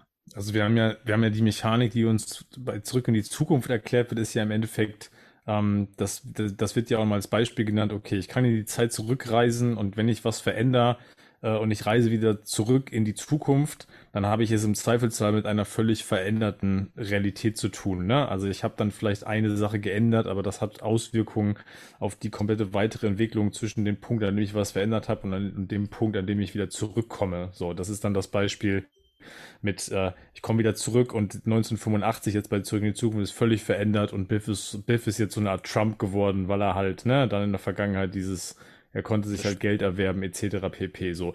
Was uns jetzt hier erklärt wird, ähm, und ich muss dazu noch eins voranstellen, wir haben uns auch darüber unterhalten, ich glaube, Zeitreisen ist sowieso ein Thema für sich. Es gibt, das wird, jeder Zeitreisefilm wird auseinandergepflückt und es wird immer gesagt, das funktioniert alles nicht. Das ist auch, glaube ich, gar nicht das Thema. Äh, Marians äh, Physikerfreund wird dazu auch noch mal eine Meinung haben. Ähm, so, das ist auch Der gar hat nicht schwer die, geatmet. Das genau, kann das ich ist, sagen. das ist gar nicht auch die Frage, ob das irgendwie Sinn ergibt. Ich glaube, das, was ich brauche, ist aber, dass ein Film zumindest mit einer Zeitreiselogik arbeitet, die er mir erklärt, die ich schlüssig verstehen kann. Und dann kaufe ich die im Zweifelsfall auch, wenn sie für mich irgendwie nachvollziehbar ist. Und da muss ich tatsächlich sagen, dass Zurück in die Zukunft eines der wenigen Beispiele ist, wo ich es immer einigermaßen schlüssig fand und nachvollziehen konnte, was sie mir da versuchen zu erklären. Äh, und es zumindest im Film sich einigermaßen logisch angefühlt hat. So, und hier kriegen wir jetzt aber erklärt, und das ist diese Sequenz in der Küche. Michael Keaton erklärt dann den beiden Barrys, wie jetzt Zeit genau funktioniert mit den Spaghetti. Äh, und im Endeffekt wird dann gesagt, alles, was sich verändert in der Vergangenheit, hat sowohl Einfluss auf die dann folgende Zukunft, als auch auf die bis dato schon existierende Vergangenheit. Also das geht in beide Richtungen. Und im Endeffekt legen sich Sachen auch dann über Kreuz. Und hier kommt aber der Punkt, den ich halt maximal unlogisch finde, weil wir es ja hier am Endeffekt, was jetzt hier passiert ist, ja, hier legen sich ja nicht verschiedene Zeitstränge irgendwie über Kreuz.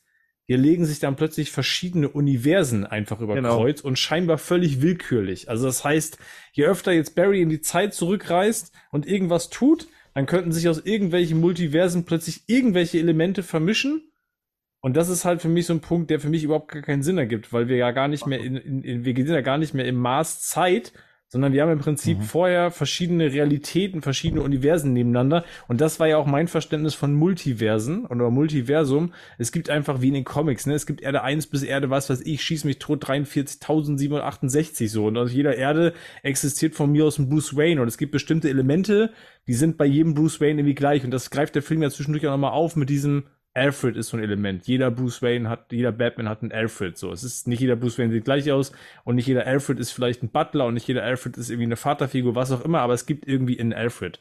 So, ähm, warum jetzt hier durch die Zeitreise oder durch die Reise in die Vergangenheit plötzlich äh, sich Dinge aus den verschiedenen Universen mi mixen, das erklärt der Film aus meiner Sicht nicht wirklich Null. sinnhaft und null. Also es ist so ein bisschen dieses, ich gehe in diesen, wie heißt das, Mariko? Chronoball heißt das Ding? Chrono, oder? Chronoball, ja. Chronoball, Und- wo er reingeht, um in die Speed Force, um dann in der Zeit zurückzureisen. Und da wird irgendwie gezeigt, dass er aber anscheinend nicht nur da, da reist er nicht nur in der Zeit, sondern da, da streift er dann auch die verschiedenen, ne? Multiversen, aber das, also das ergibt alles so nicht wirklich, nicht wirklich Das ist Sinn. überhaupt keinen Sinn und, es, und man versucht, diese Zeitreisethematik als Eröffnung fürs Multiversum zu machen. Ja. Und man macht und man verbindet es einfach und das ist halt auch was. Ich glaube, das klang auf dem Papier ganz geil. Er verändert was und anstatt dass Thomas Wayne jetzt Batman ist, so wie es halt in, in Flashpoint ist, holen wir einfach einen anderen Batman-Schauspieler und der spielt dann Batman. So, das klingt auf dem Papier, glaube ich, ganz geil, aber das, das gibt keine Möglichkeit, das zu erklären, dass es Sinn macht, weil es zwei komplett verschiedene Elemente sind. Das eine ist eine Zeitreisegeschichte, das andere ist eine Multiversumsgeschichte und man nimmt als Erklärung das Gleiche. Der, also es geht ja letztendlich dann darum, dass wir, wir finden dann ja raus, das, das können wir glaube ich schon vorgreifen, ne? weil sonst wird es schwierig, das jetzt nicht schon zu sagen. Wir sind ja eben Spoiler-Teil sowieso, Spoiler, ja. dass der Dark Flash ja im Endeffekt es dann ja darum geht, dass der Dark Flash bei seinen zig Versuchen, das jetzt zu verändern, reißt er immer wieder an den gleichen Punkt. Es geht ja immer wieder darum, dass er verhindern will, dass Supergirl getötet wird, weil der Moment, wo Supergirl getötet wird, bedeutet gleichsam das Ende dieser, dieser Welt und damit bedeutet das das Ende quasi von, von seiner Welt und auch von seinen Eltern. So, und darum geht es ja letztendlich. Deswegen versucht er immer wieder an diesen Punkt zurück zu gehen und schafft es aber nicht, weil, weil dann nochmal gesagt wird, das ist einer von diesen Kreuzungspunkten, von denen Bruce Wayne vorher gesprochen hat, die im Prinzip nicht abänderbar sind. Das heißt, egal was du jetzt tust und egal was du veränderst, es wird an dieser Stelle immer darauf rauslaufen, dass Supergirl sterben wird und diese Welt im Prinzip aufhört zu existieren, weil sie von Sort dann letzten Endes zerstört wird oder in Krypton verwandelt wird. Wir wissen ja nicht, was dann genau danach passiert. Wir haben ja noch nie gesehen, was der Weltenmann an letzten Endes in letzter Konsequenz tatsächlich anstellt. Aber das ist ja die Erklärung. Und das ergibt dann aus ganz vielerlei Perspektiven überhaupt keinen Sinn mehr. Würde gerne nur noch eine Sache mit reingeben, nur damit, damit, das vielleicht, weil ich finde das nicht so ganz klar. Also es gibt ja quasi diese Theorie von Zeitreise löst überhaupt erst Multiversum aus. Ne? Also ich, dadurch, dass ein neuer Zeitstrang entsteht, entsteht quasi nicht einfach ein neuer Zeitstrang, sondern es entstehen zwei Universen, die dann verschieden funktionieren.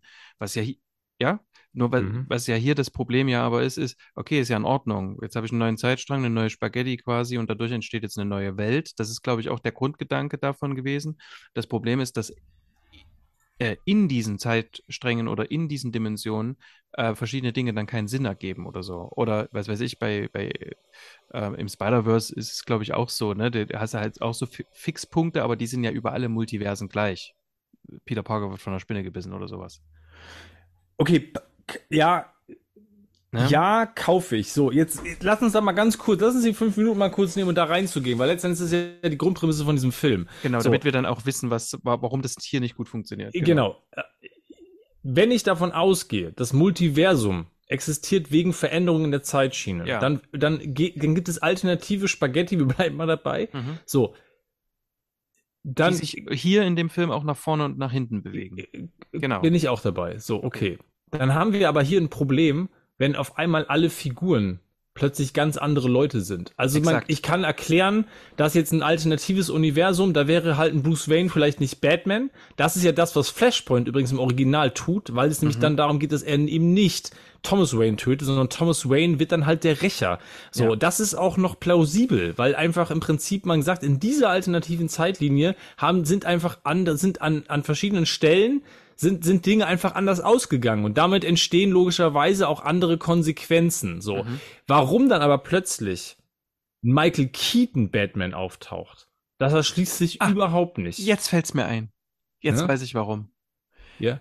Weil Jetzt bin ich, jetzt, bin ich jetzt schon gespannt. Jetzt, jetzt weiß ich warum. Und das, und das erklärt auch später George Clooney. Jetzt bin ich gespannt. Wen? Weil, ich denke, wir sind im Spoiler-Teil, weil ähm, das ist jedes Mal eine andere Frau.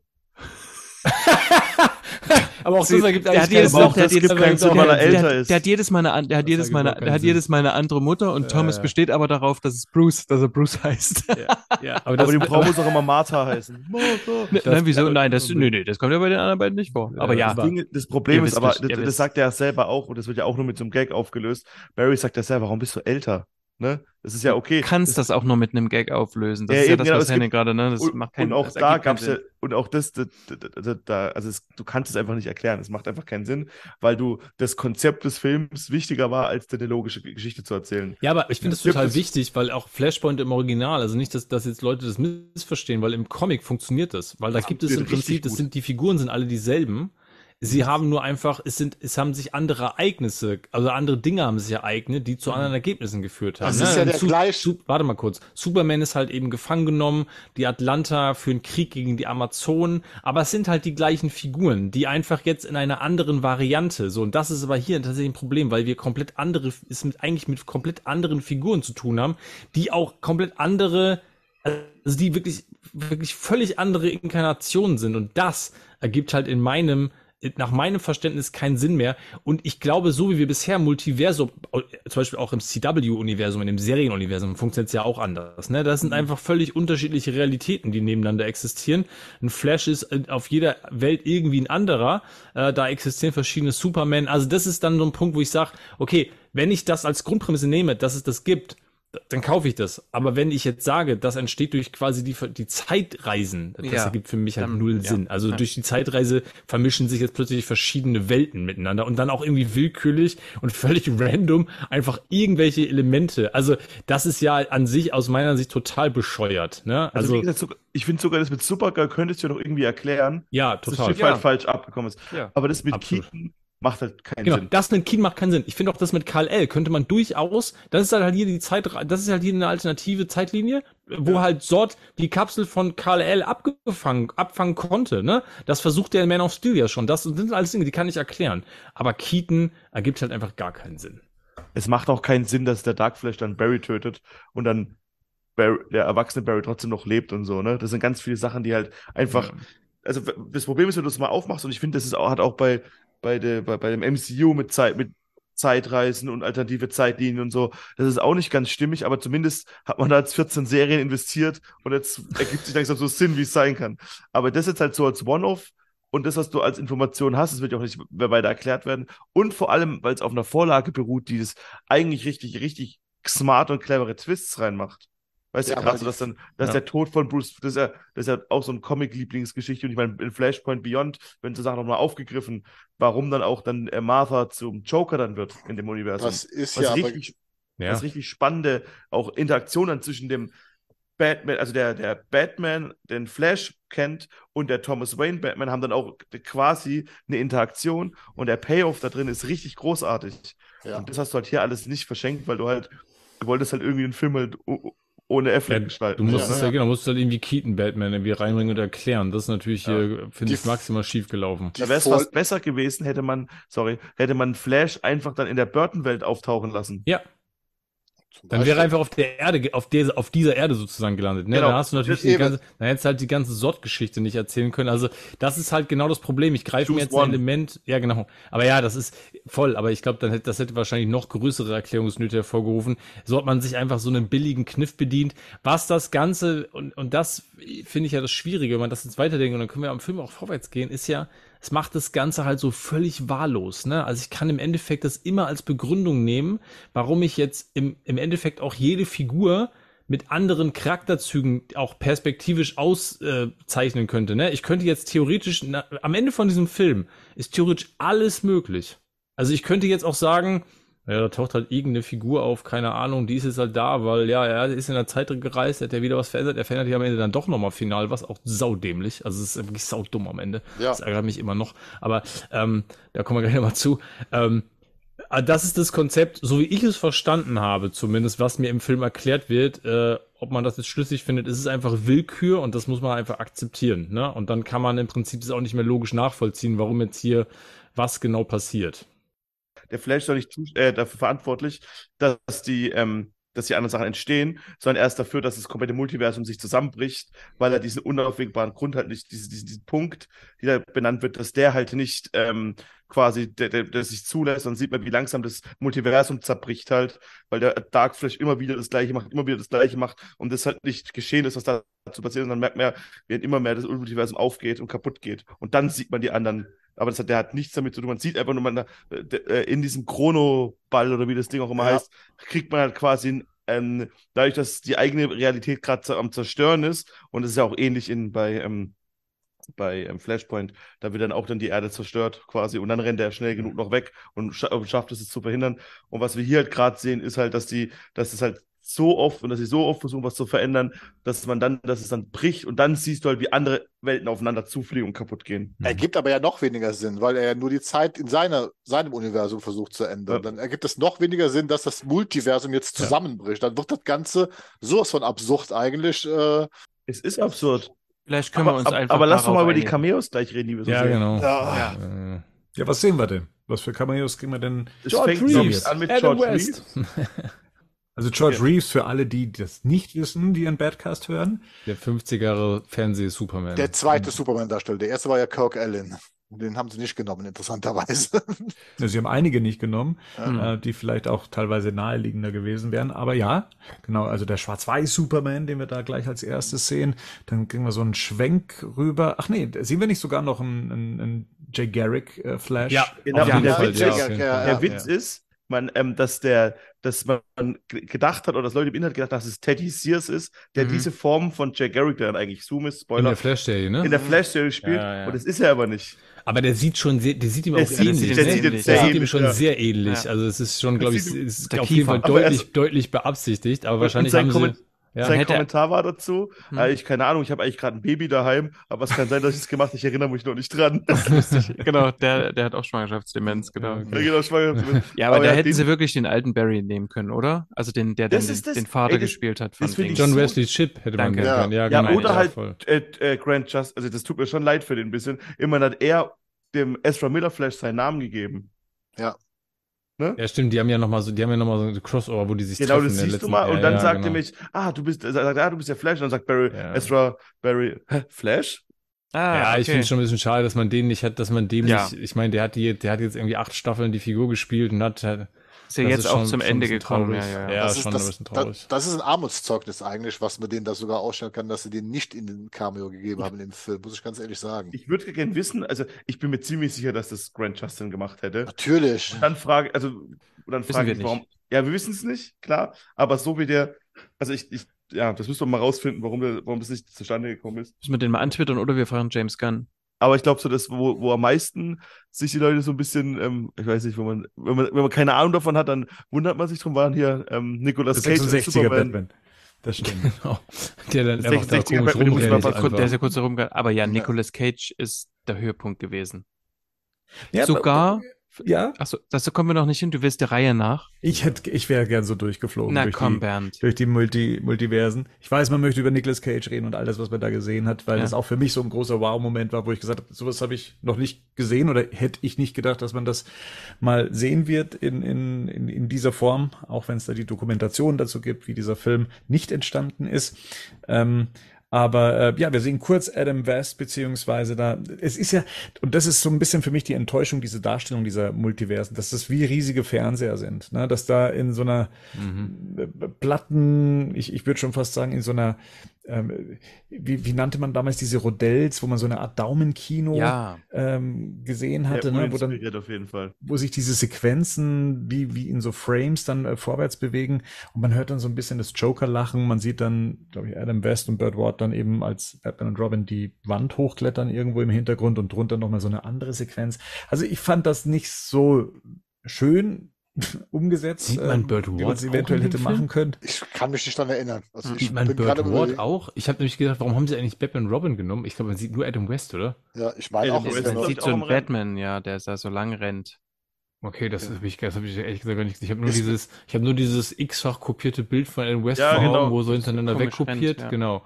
Ja, okay. Aber ein paar Frames drüber, nenne ich es jetzt mal, also Etagen Ah, drüber, okay. sieht man, wie Okay. sie dann da auch nochmal Ah, okay. hochklettern. Ja, okay. Wir haben vorher aber noch, es- es- das hat mich nämlich auch, weil ich mich das auch ein bisschen gewundert hat, sie sind nicht chronologisch vorgegangen, ne? Also nicht in Jahreszahlen, weil wir haben vorher noch Christopher Reeve, der kommt vorne bei Adam West Batman Was noch. davor? Okay. Mhm. Der Reeve, Reeve und Slater kommen noch vorher. Also weil ich dann auch gedacht habe, gehen sie jetzt wenigstens chronologisch so nach den Jahrzehnten, aber das machen sie irgendwie auch nicht. Der also kommt, der kommt ja auch zweimal. Ne? Reeve und Slater sehen wir ja sogar zweimal. Also einmal Mhm. ja, kurz. ja, genau. Da fand ich den Effekt auch nicht so schlimm wie bei anderen, die die es Schauspieler, die es noch gibt.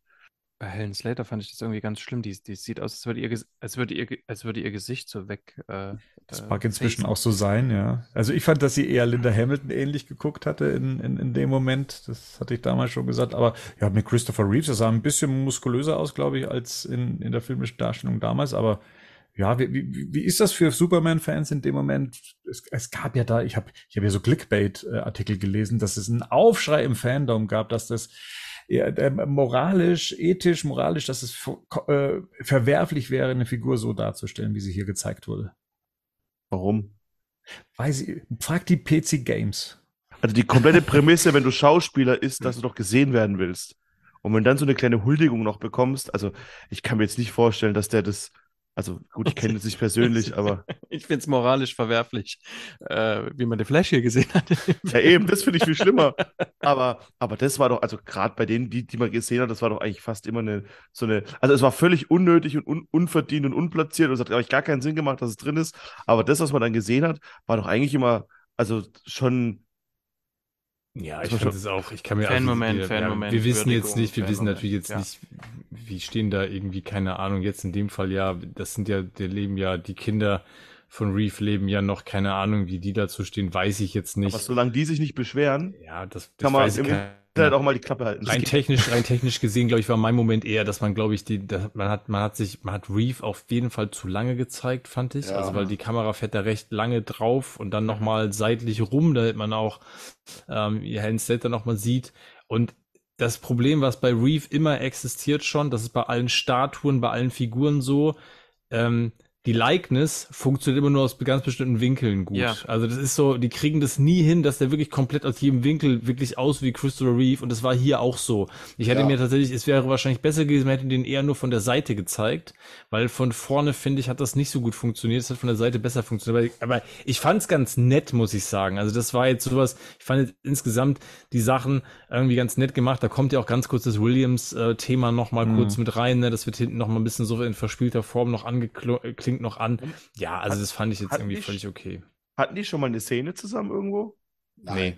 Nee. Nein. Nee, ne? Das war jetzt Christopher quasi. Reeve, ja genau. Superman wird in dem, in dem Supergirl-Film von Helen Slater wird Superman nur erwähnt.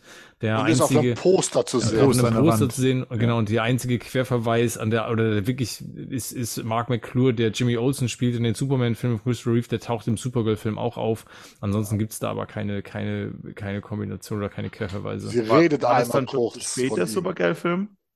Ja. Also was, war der Superman, Supergirl, ich habe keine Ahnung davon, deswegen frage ich einfach ganz blöd. War es dann schon zu spät? Wäre Reeves gar nicht mehr in der Lage gewesen? Doch, doch, der, Doch, der Supergirl-Film ist ja noch, ist, ist zwischen Superman 3 und Superman Ah, 4 okay. gedreht Ja, worden. ja. Aber das war damals die, der Zeitraum, wo die Produzenten schon, also die Solkines schon im Endeffekt, glaube ich, mit Reeve hätten die, glaube ich, nicht mehr einen Film machen können, weil da war Reeve, Reeve war spätestens nach Superman 3 war da eigentlich mit der Nummer durch, der hätte keinen Film mehr machen wollen. Ja, hat Ne, er auch gesagt. Das war auch der die- Grund. Das war auch der Genau. Grund. Das ist, gab damals ein Interview, wo er mal gesagt hat, er wurde mal gefragt, dass er nach Superman 3 und nach diesem ganzen Hickhack, den auch vorher schon mit, mit Donner passiert ist, er eh keinen Bock mehr auf die Sorkins hätte und er hat eine Zusammenarbeit dafür abgelehnt. Deswegen gibt es doch nur dieses Poster und einmal irgendwie Dialogzeile, wo sie halt sagt, mein Cousin aus Metropolis und das war dann, ist doch der, Aber gibt sich auch Superman 4? Ja, genau. Ja, das, ja, ganz das- kurz den Exkurs. Superman 3 ist im Prinzip das Diamantenfieber von Sean Connery. Also Genau. das war, war Christopher Reeve, hat an den beiden ersten Superman-Filmen so gut wie nichts verdient. Die haben Mhm. einen relativ niedrigen Vertrag.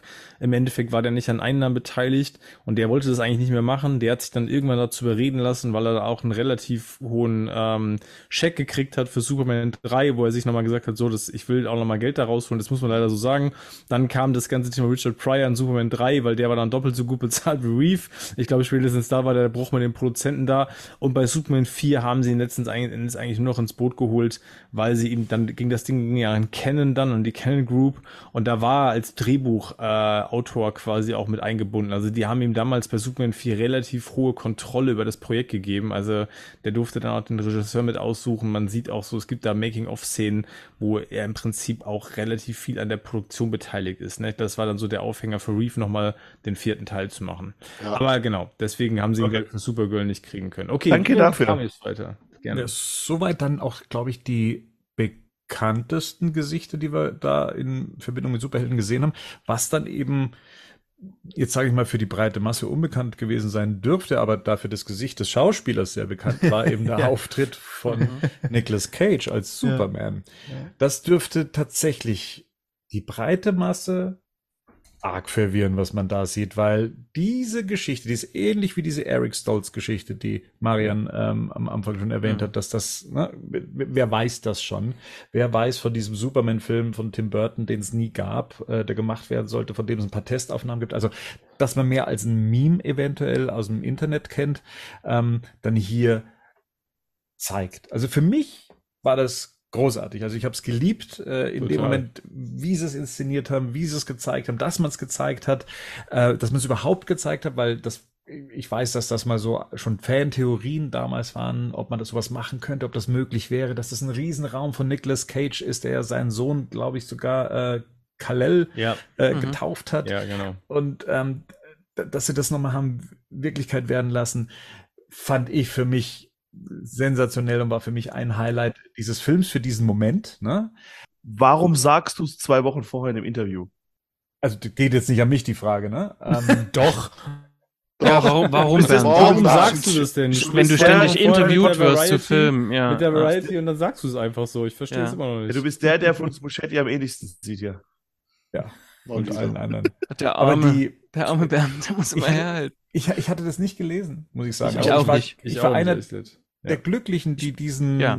ne, bevor es dann gleich wieder zurückgezogen wurde, ich habe ich es weder gelesen, noch habe ich irgendwelche Antworten drauf oder dass sich jemand drauf bezieht. Nichts davon. Deswegen. Ich wusste es auch nicht. Ja. Aber jetzt, jetzt ja. mal ganz kurz, um nochmal auf die Nicolas Cage-Sache so ein bisschen auch den Leuten zu vermitteln.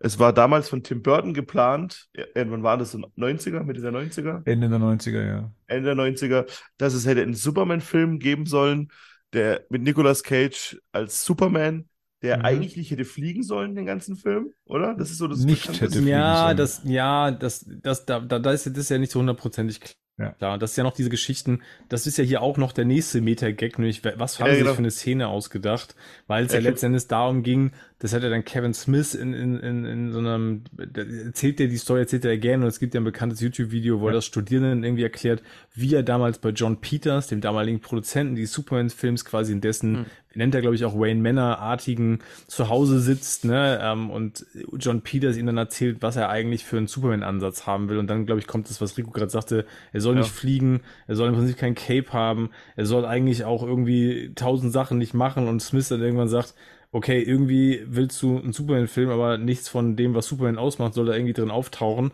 Und dann kommt ja irgendwie John Peters mit weiteren abstrusen Ideen, ne? weil Smith ja dann irgendwelche Pitches machen soll. Und dann kommt auch diese Riesenspinne, ne? Er sagt genau. doch dann, er sagt ihm doch immer ständig Sachen, Metallspinne, so, die jetzt irgendwie. Also, ähm, und bisher war ja der Gag eigentlich immer der, der, die, die Pointe war ja, der Film ist dann nie entstanden.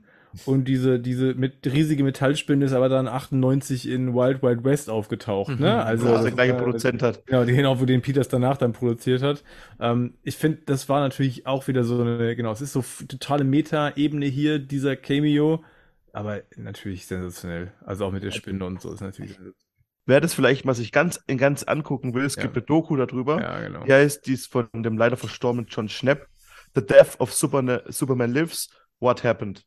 Und das kann ich jedem empfehlen, der sich da genauer ein bisschen drüber informieren will, weil da gibt es die ganzen Konzeptzeichnungen, ja. da gibt es äh, ähm, Interviews. Ich glaube, Tim Burton ist sogar mit drin, wird interviewt, ähm, Kevin Smith wird interviewt, dieser sehr, sehr, ich sag mal, schwierige Produzent wird interviewt oder zumindest Teile drin.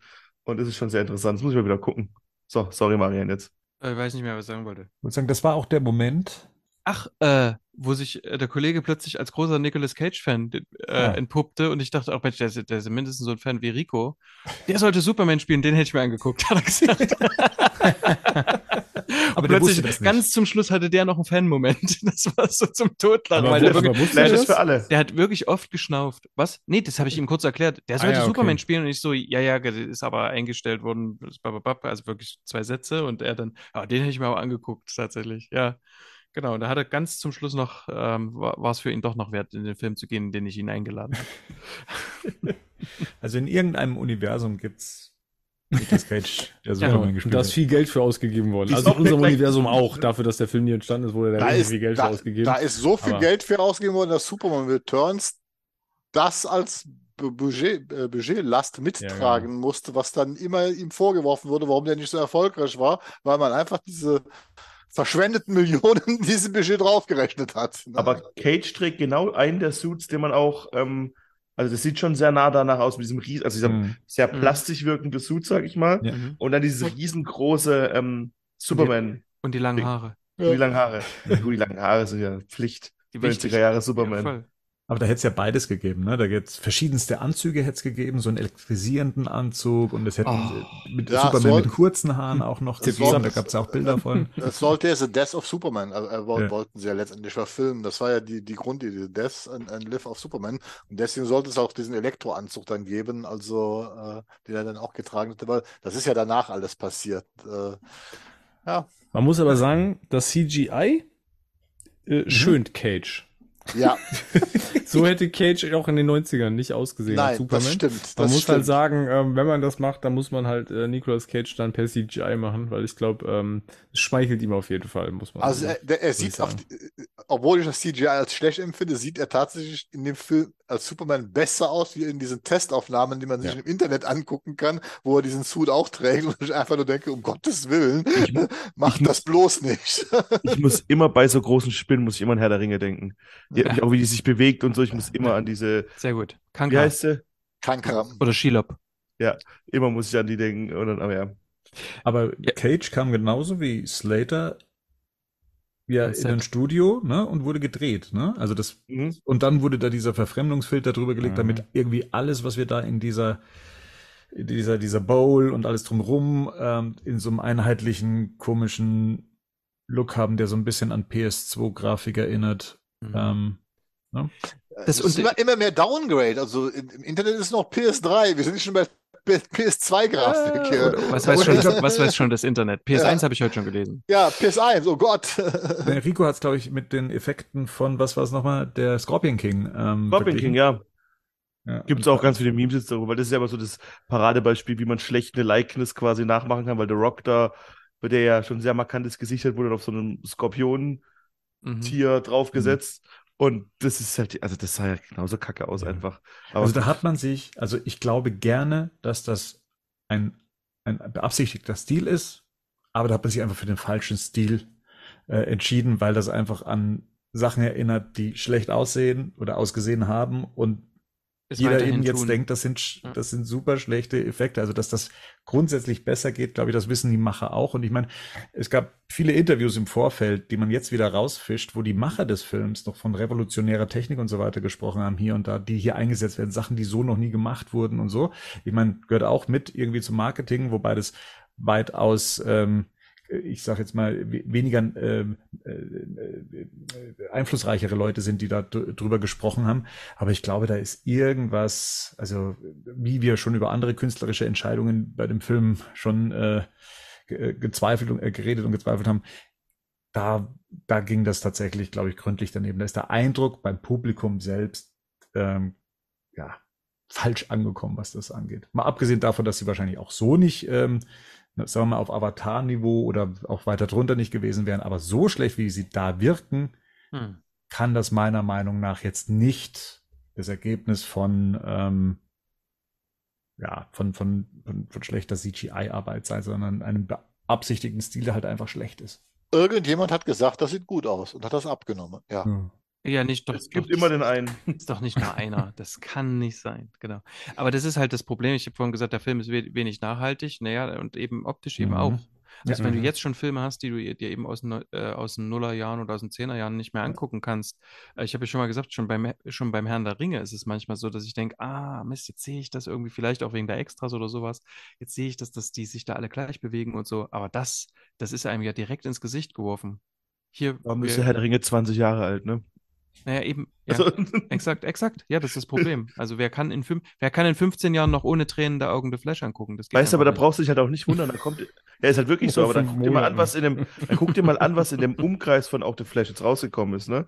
Da hat's einen Transformers-Film, der zehnmal geiler aussieht. Ja. Da hast du einen äh, Guardians of the Galaxy, der 30 mal geiler aussieht. Und da kommt im, im Vorhinein dann hast- einfach, ja. Und dann hast du noch einen anderen Multiverse-Film, den Spider-Man-Film, Ja. den ich jetzt noch nicht gesehen habe, aber wo ich mit Sicherheit bin, dass da diese ganzen Sachen viel kreativer und geiler gelöst sind. Ich Ist habe da aber habe ich noch nichts Schlechtes dazu gelesen, noch null. nirgendwo. Nee, geht, guckt, guckt euch den bloß an. Der ist absolut geil. Also der zweite Spider-Verse-Film ist um Längen besser als der Flash-Film. Leider. Haben wir noch ein Cameo unterschlagen? Ah, ja. Mir fällt jetzt auch gerade keiner ein, aber über wen wir vielleicht optisch noch nicht gesprochen haben, ist der Dark Flash. Ich fand den ganz geil, muss ich sagen. Ich fand den als, als Figur gut inszeniert. Das ist halt der dritte Barry. Und ich verstehe schon, dass man das noch gemacht hat. Man muss noch irgendwie so einen Konflikt am Ende schaffen. Aber es ist halt einfach die schlechtere Flashpoint-Geschichte immer wieder. Weil ich Eobard Thorne schon cooler finde. Und den Reverse Flash. Und ja, ich dann, ach, ich weiß auch nicht. Ich finde, wie der Suit dann gemacht wurde, das kann man auch noch kurz sagen, das, diesen Suit, den er da hat, das sind ja einfach kryptonische Teile, die in seiner Haut Ja. feststecken. Das fand ich eigentlich dadurch, ganz, er- ganz nice. Und dadurch, dass er es so oft gemacht hat, sind es halt so viele kryptonische Teile, die ihm feststecken. Und die sind auch so ein bisschen durch sein ganzes, ich meine, der ist auch, das ist ein deutlich älterer Barry, der hat auch graue Haare und hat schon so was sehr Zombiehaftes, ne? Muss man fast schon sagen. Und der hat, ähm, ja, der hat halt überall. Graue Haare machen jemand zombiehaft, oder was? Nee, aber der, der zappert ja so und hat und so, so ein blindes Auge Zappert. und so. Guck mich an, Bernd. Ja, ja, Zombie, du. Ja, genau. Mit dem mit das sabbernde Ich, ich häng, ich häng auch schon so schlaff hier rum. Ähm, ja, ich fand es eigentlich auch ganz nice, aber irgendwie war das so holter die Polter mit dem. Also Mhm. plötzlich jetzt wird's revealed. Ich meine, wir wussten es vorher, ne? Du konntest ja eins und eins zusammenzählen und so, und dann war er da und dann war er halt auch schnell wieder weg. Wo ist das Problem, dass diese Hauptidee, dass der Flash eigentlich gegen sich selbst kämpft, worauf das Ganze hinausläuft, jetzt am Ende in genau 15 Sekunden oder, oder wie lang die Szene dann halt irgendwie versucht wird abzuhandeln. Ja. Ich finde allerdings so, dass dieser Film eigentlich keinen richtigen Gegner hat. Eigentlich Das ist- funktioniert das recht gut. Er kämpft gegen die Zeit. Film. Ja, also so- ein, ne? Wir haben, wir haben schon schlechtere Gegner gesehen in Ja. anderen Filmen, Und auch die schon bessere. Ja. ja, aber ja, genau. Ja. So, da, äh, jetzt, jetzt, wir nähern uns jetzt mit großen Schritten dann eben dem Ende. Äh, Barry nimmt noch eine Korrektur vor, also da macht er ja für sich selber auch nochmal den, den Step vorwärts und sagt dann, okay, ich akzeptiere das einfach, dass, äh, dass hier am besten alles nicht äh, korrigiert werden soll, damit es schlimmer wird, aber vielleicht doch so diese eine kleine Sache könnte ich noch erinnern. Und damit reißt er die komplette Charakterentwicklung von sich ein. total Ja. bescheuert. Weil's, Ja. Weil er exakt das Gleiche macht, was er am Anfang vom Das ist Film so macht. dumm Er macht keinen Unterschied. Er so verändert dumm. wieder was. Und das Dumme ist, weil, also das Ding Ja. ist, er wird ja am Anfang hingestellt, dass er forensischer bla bla bla ist und immer lang arbeitet und so an Fällen. Und warum hat er nicht einfach geguckt, wer, ich meine, das wollte, warum hat er nicht einfach geguckt, wer seine Mutter umbringt, so wie es auch und dann und zu dann quasi den Mörder finden. Wisst ihr, was ich meine? Oder irgendwas. Ja, es läuft ja trotzdem auf dasselbe raus. Also es ist ja egal, was er tut. Die, die Quintessenz am Ende ist ja, Ja. er kriegt im Prinzip gezeigt, dass das, was er, get- was, das, er kriegt die Konsequenzen gezeigt von dem, was er getan hat, um dann einfach dasselbe nochmal zu tun. Nee, es ist aber, ihr habt es nicht verstanden. Es ist einfach nur sehr viel kleiner. Es ist sehr viel kleiner, genau. Und trotzdem ist es der Punkt, er geht trotzdem in die Interaktion und ne, er Ja. verändert trotzdem was und er greift wieder dort ein und er weiß eigentlich wieder nicht genau, was das für Konsequenzen hat. Und letzten Endes ist es so, dass man hier dem Zuschauer nicht das volle Drama, nicht die volle Tragik irgendwie zumuten wollte und man nicht geglaubt hat, dass man das so stehen lassen kann, weil man das wohl als Happy End hätte nicht irgendwie verstanden. Deswegen sagt man sich, okay, er kann seine Mutter nicht retten, das Opfer muss er bringen, aber wir lassen ihn jetzt noch das Trauma, dass er seinen Vater nicht aus dem Gefängnis holen kann, das lassen wir ihn jetzt quasi noch äh, auflösen. Was So. ich hat Sinn gemacht, das hat nur Sinn gemacht für das ursprüngliche Ende des Films. Weil du sonst nicht Keaton zum Schluss als Batman wieder hast. Ja, Nur dann hat es einigermaßen Sinn gemacht, weil du irgendwas ändern musst. Es reißt zwar trotzdem die Charakterentwicklung ein, aber sonst Mhm. kannst du nicht erklären, dass Keaton zum Schluss noch Batman ist. Weil wer das nicht weiß, es gab ja ursprünglich ein anderes Ende. Da wäre am Gericht dann nicht, ähm, was wir jetzt halt sehen, wer auch immer jetzt noch kommt, das wollen wir noch nicht vorne wegnehmen. oh Leute. Aber ähm, da wäre nicht Clooney aus dem, aus, aus dem äh, Mercedes und Maybach gestiegen, sondern dann wäre es ähm, nämlich Keaton, wäre wieder dort gewesen. Ich muss dennoch, ich, einen Einwand, äh, ich, alles, was ihr sagt, ist richtig. Und dennoch ähm, fühle ich mich mit dieser Art von Ende wohl. Warum? Weil ich nicht alleine im Kino gesessen habe, sondern noch andere Leute. Und äh, mindestens fünf, also weiß ich nicht, wie, hat, wie viel haben wir denn jetzt insgesamt zusammengezählt? Also 100 Leute auf der Welt haben den Film bestimmt gesehen. In Deutschland auf jeden Fall. Ja, 100 Leute. so, oder ja. So. Ja. Und äh, das ist, das macht ein runderes Ende. Mhm. Ja, natürlich. Das ist ja, Ja. keine Frage. Also, und Voll. ich bin da, ne, weil es ist, dieser ganze Film sorgt dafür, dass ich quasi kein, dass ein zweiter Teil nicht notwendig wird. Naja. Ja, Er finde ich nicht. er- aber der Film hätte halt das Ganze beenden können. Das ganze DCU. es, ist, es ist aber fertig. Also letztendlich ist der Arc ist auserzählt. Und das ist ja das, was Marian Genau. meint. ja. Der Story Arc von, von Barry ist fertig erzählt. Man hätte ihn sicherlich auch fertig erzählen können, indem er, mh, man hätte ihn auch fertig erzählen können, indem, ihm, indem man einfach zeigt, dass ein Barry am Ende akzeptiert hat, dass die, dass die Dinge, die passiert sind, ihn auch zu dem gemacht haben, der er ist. Mhm. Und dazu gehört auch dieses Thema, ich bin ohne Vater und ohne Mutter aufgewachsen aus unterschiedlichen Gründen, aber ich habe meine Mutter verloren, endgültig. Und ich habe meine Mutter, äh, mein Vater sitzt im Gefängnis und ich kann daran nichts tun. Okay, das hätte man auch zeigen können. Ähm, das hat man nicht gemacht. Indem hat, im im Endeffekt hat man ihm am Ende diesen, diesen Gewinn, also man hat ihm am Ende gezeigt, okay, er hat, er hat jetzt, was hat er gewonnen? Er hat am Ende noch seinen Vater retten können, in Anführungsstrichen. Das hat man ihm noch gegeben. aber so, er aber- macht das Gleiche wieder, was er vorher Ja, gemacht absolut. Ich hat. bin, da Ja. komplett bei, ich bin da komplett bei dir, Rico. Ich glaube, Marian grundsätzlich auch. Das ist jetzt die Frage, das ergibt in der, in der Geschichte, das ist rund, das ist nur für den Zuschauer. Gleichzeitig reißt es natürlich eigentlich das, was du mit der Geschichte an sich erzählen willst. Narrativ, so dieses, ne? Wir sind die, die wir sind, weil wir das erlebt haben, was wir erlebt haben. Und das zu akzeptieren und nicht zu sagen, ich würde jetzt gerne irgendwelche Dinge meiner Vergangenheit verändern, weil ich damit in der Gegenwart nicht klarkomme, dass es in der Vergangenheit so war. Und darum geht es ja hier eigentlich am Ende des Tages, ne? Ja, So, das, das ist ja auch Voll. das, was, was Bruce Wayne ja zweimal in verschiedenen Inkarnationen ihm auch nochmal sagt. So dieses, die Narben definieren uns und machen uns zu dem, was wir sind. Aber das ist hier trotzdem der Punkt. Er nutzt nochmal seine Fähigkeiten, um nochmal an der Zeit zu manipulieren, um nochmal die Geschehnisse zu beeinflussen. Wenn auch nur leicht, okay, ich versetze Tomatendosen, ja, okay, gut. Da kann man jetzt sagen, nur das ist halt so ein bisschen, Ja. so, es ist so ein bisschen, Aber das sagt ja auch, aber das sagt ja auch Bruce Wayne. Äh, Du weißt, du trittst auf einen Grashalm und weißt, was der Zukunft ausgelöst wird. absolut. Und es ist mehr genau. als ein Grashalm, den er macht. Und Absolut. da denke ich mir, da hätte ich mir lieber einen Twist einfallen lassen, wo, wo das Barry, keine Ahnung, das Kennzeichen von einem wegfahrenden Auto sich merkt und daraufhin dann quasi neue, neue Beweise ja, findet. aber, Ja. aber nochmal, aber Eriko, es geht ja genau, also vielleicht, ja, das verstehe ich. Wa- Was, was du nicht machen kannst, ist, mh, es hätte kein sinnvolles Szenario gegeben, in dem Barry dafür sorgt, dass sein Vater nicht die ganze Zeit im Gefängnis sitzt. Also stimmt, letzten Endes hätte das, ansonsten hätte Barry, wäre Barry auf keinen Fall der, den wir im Film kennenlernen, äh, kennenlernen, weil er hätte, also sonst wäre er mit seinem Vater aufgewachsen. Letzten Mhm. Endes muss es im Prinzip eine Lösung geben, bei der der Vater erst bei dieser Gerichtsverhandlung aus dem Gefängnis kommt, so dass sich eigentlich auf Okay. sich an dem Aufwachsen von Barry eigentlich nichts verändert hat. Der ist auch ohne seinen Vater und ohne seine Mutter aufgewachsen. Ne? Aber- Der ist wieder an dem Punkt, Ja. wo wir ihn auch im, im Film am Anfang treffen. Nur dass jetzt im Prinzip die Gerichtsverhandlung, die beeinflusst er, weil er letzten Endes beeinflusst, was ist auf diesem neuen Beweis, der jetzt durch, ne, wir sehen am Anfang des Films, er kriegt einen USB-Stick mit neu aufbereitetem Videomaterial aus diesem Supermarkt, was jetzt besser zu erkennen ist oder jetzt auch erst aufgetaucht ist, weil es rekonstruiert werden konnte, so. Und das Einzige, was im Prinzip ist zu diesem Zeitpunkt, wir sehen am Anfang vom Film, sehen wir, das taugt als Beweismittel nicht, weil der Vater guckt nicht in die Kamera. Jetzt guckt er in die Kamera und es muss genau zu diesem Zeitpunkt passieren. Alles, was er ansonsten verändert hätte, hätte auch zu einer ganz anderen Charakterisierung geführt. Und das ist ja, glaube ich, der einzige Punkt, warum das so gemacht wird. Das, was Rico sagt, ich hatte nämlich Ricos Idee erst falsch verstanden. Ich habe gedacht, ähm, der kann sich ja das Nummernschild aufschreiben und äh, ermittelt es dann, wenn er wieder in der Gegenwart ist. Und das wäre tatsächlich kein Problem.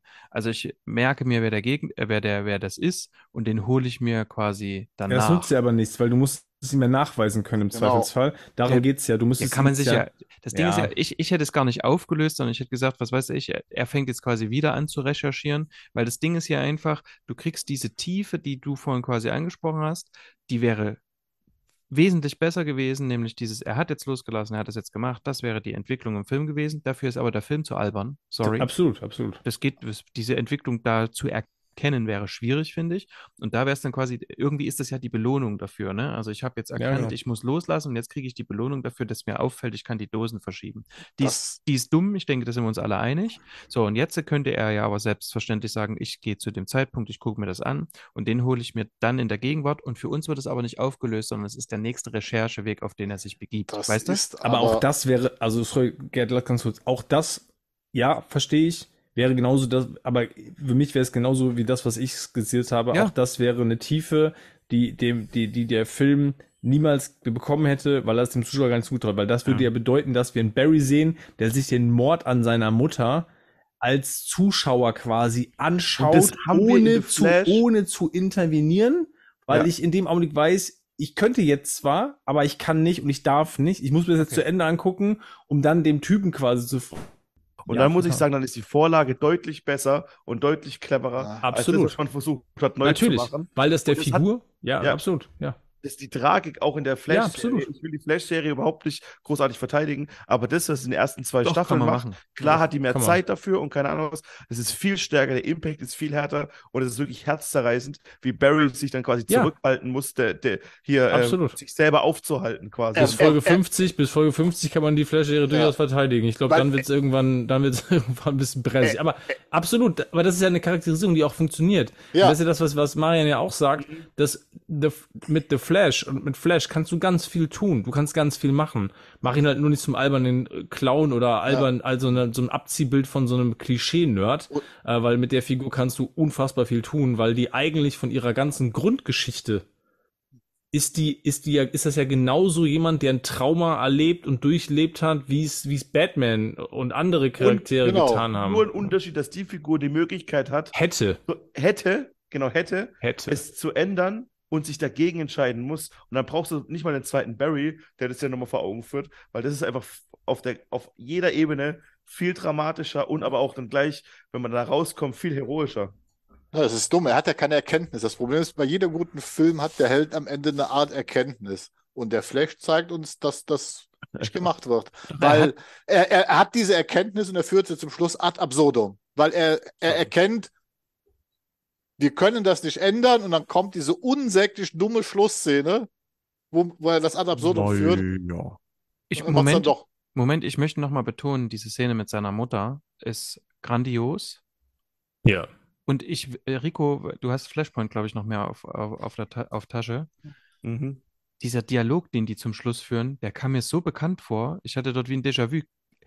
Ist das aus, ist das da aus dem, das kam mir so bekannt vor. Ich habe echt gedacht, das ist irgendwo abgeschrieben. Und dann habe ich gedacht, ist das aus Flashpoint? Ich habe es nicht geschafft, ähm, bis, bis dahin zu bleiben Also im heute. Film nicht. Im Film redet er nicht mehr mit seiner Mutter zum Schluss. Da ist es gar nicht so ein großes Thema. Ach so, in dem- Im Comic in dem- müsste ich mir eher ja. den Flashpoint-Film. Comic müssten wir nochmal gucken, ja. Müsste ich nochmal gucken, das kann sein. Aber das, ja, ey, vor. das, wie gesagt, das Schauspielerische und das, was Ja, auch ja. Ezra Miller da macht, das ist Steht gar großartig. nicht zur Debatte. Steht Ja. auch gar nicht zur Debatte. Die Mutter finde ja- ich auch großartig. Ja, es geht sich einfach darum, was die beim Drehbuch bei der Regie, Regie einfach ja, ja, klar. Mist bauen, Mist bauen. Weil, wie gesagt, vor allem, weil die Szene ja kommt, hey, wo er seinem jüngeren Ich versucht klarzumachen, dass er das nicht ändern kann, wo es die auch echt in dem Moment Tragik hat. In, in, in dem Moment. Deswegen verstehe ich das überhaupt nicht, dass man das am Ende so aufgelöst hat. Also, das ist so, das ist so unsinnig auch. Ne? Ich Ja. verstehe aber, ich verstehe auch nicht, aber auch zum Beispiel das nächste ist, was ich dann mich dann wieder gefragt habe, okay, jetzt rettet er diese kleine Änderung, er rettet seinen Vater.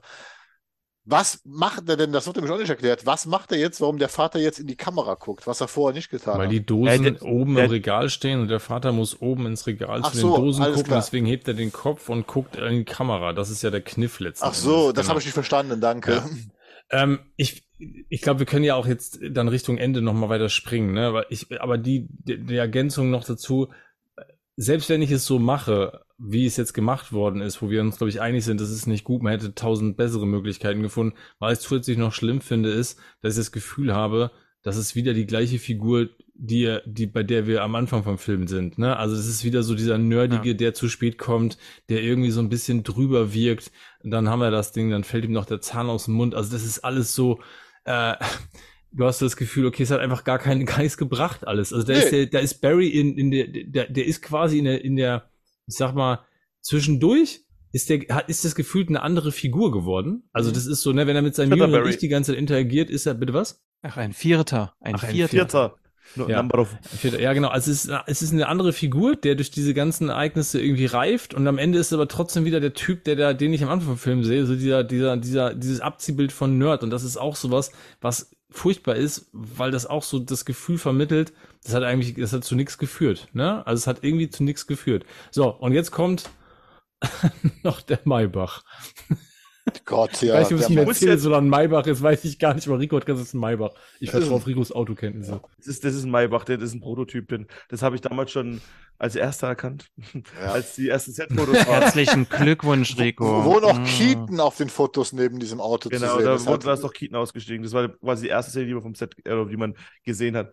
Ich muss das, ich muss ja leider zugeben, ich habe mich schon gefreut, George Clooney da aussteigen zu sehen. ich auch. Ich Wie er so lacht. Nicht. Ja. Es Der sieht so, gut aus. Ja, wirklich. Und Bernd hat gesagt, es wird noch ein Espresso-Kaffee, den er so rausholt. Ja. Ja. Und theoretisch wäre George Clooney wahrscheinlich auch in einem anderen Universum wahrscheinlich ein guter Bruce Wayne geworden, wenn der so. Das Ein, Bruce, Wayne- ein guter Bruce Wayne war er, glaube ich, sogar Ja, schon. Ähm, Ja. Gute Batman, dazu hat es noch ein bisschen gefehlt. Wir haben uns zu dritt, das war auf dem Weg zum Comicladen, ne? Wo, wo wir da noch waren, wir haben uns darüber unterhalten, dass George Clooney kannst du einfach nicht mehr einsetzen. Der ist mittlerweile größer als jede Rolle. Das ist so, der ist, der ist sein eigene, sein, so, so sehr sein, seine eigene Ja. Marke. Mhm. Ähm, ich- Danny ich- Ocean. Ja, genau. Ich weiß nicht mehr, ob ich mit, ich weiß nicht, ob ich, George, ich könnte, ich kann mir nicht vorstellen, dass ich so einen Film gucken könnte, ohne dass ich George Clooney als George Clooney da Nein, sehe. das- Also das ist, das- geht ist nicht mehr. Durch, ne? aber rein optisch. ja, ja, voll, total, natürlich. So, Der- der- ich der kann schon verstehen, warum der mal gecastet wurde. So. Ja, ich brauchen wir nicht reden. Also Ja.